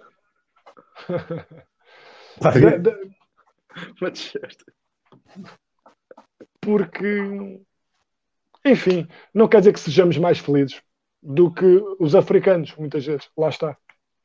visto dizer os africanos, estamos a comparar um continente inteiro, né? Mas hum, as coisas realmente. Olha, deixa-me acabar. Quero que a minha última frase no, neste podcast seja um, um completo e autêntico chavão. O mundo é muito complexo. Eu, então, olha, a minha vai ser. A minha vai ser. Uma coisa é uma coisa, outra coisa é outra coisa. Jorge, acaba tu. Acaba.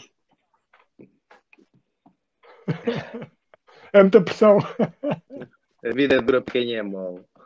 Boa! Excelente. Tchau, tchau. Meus meninos, um prazer.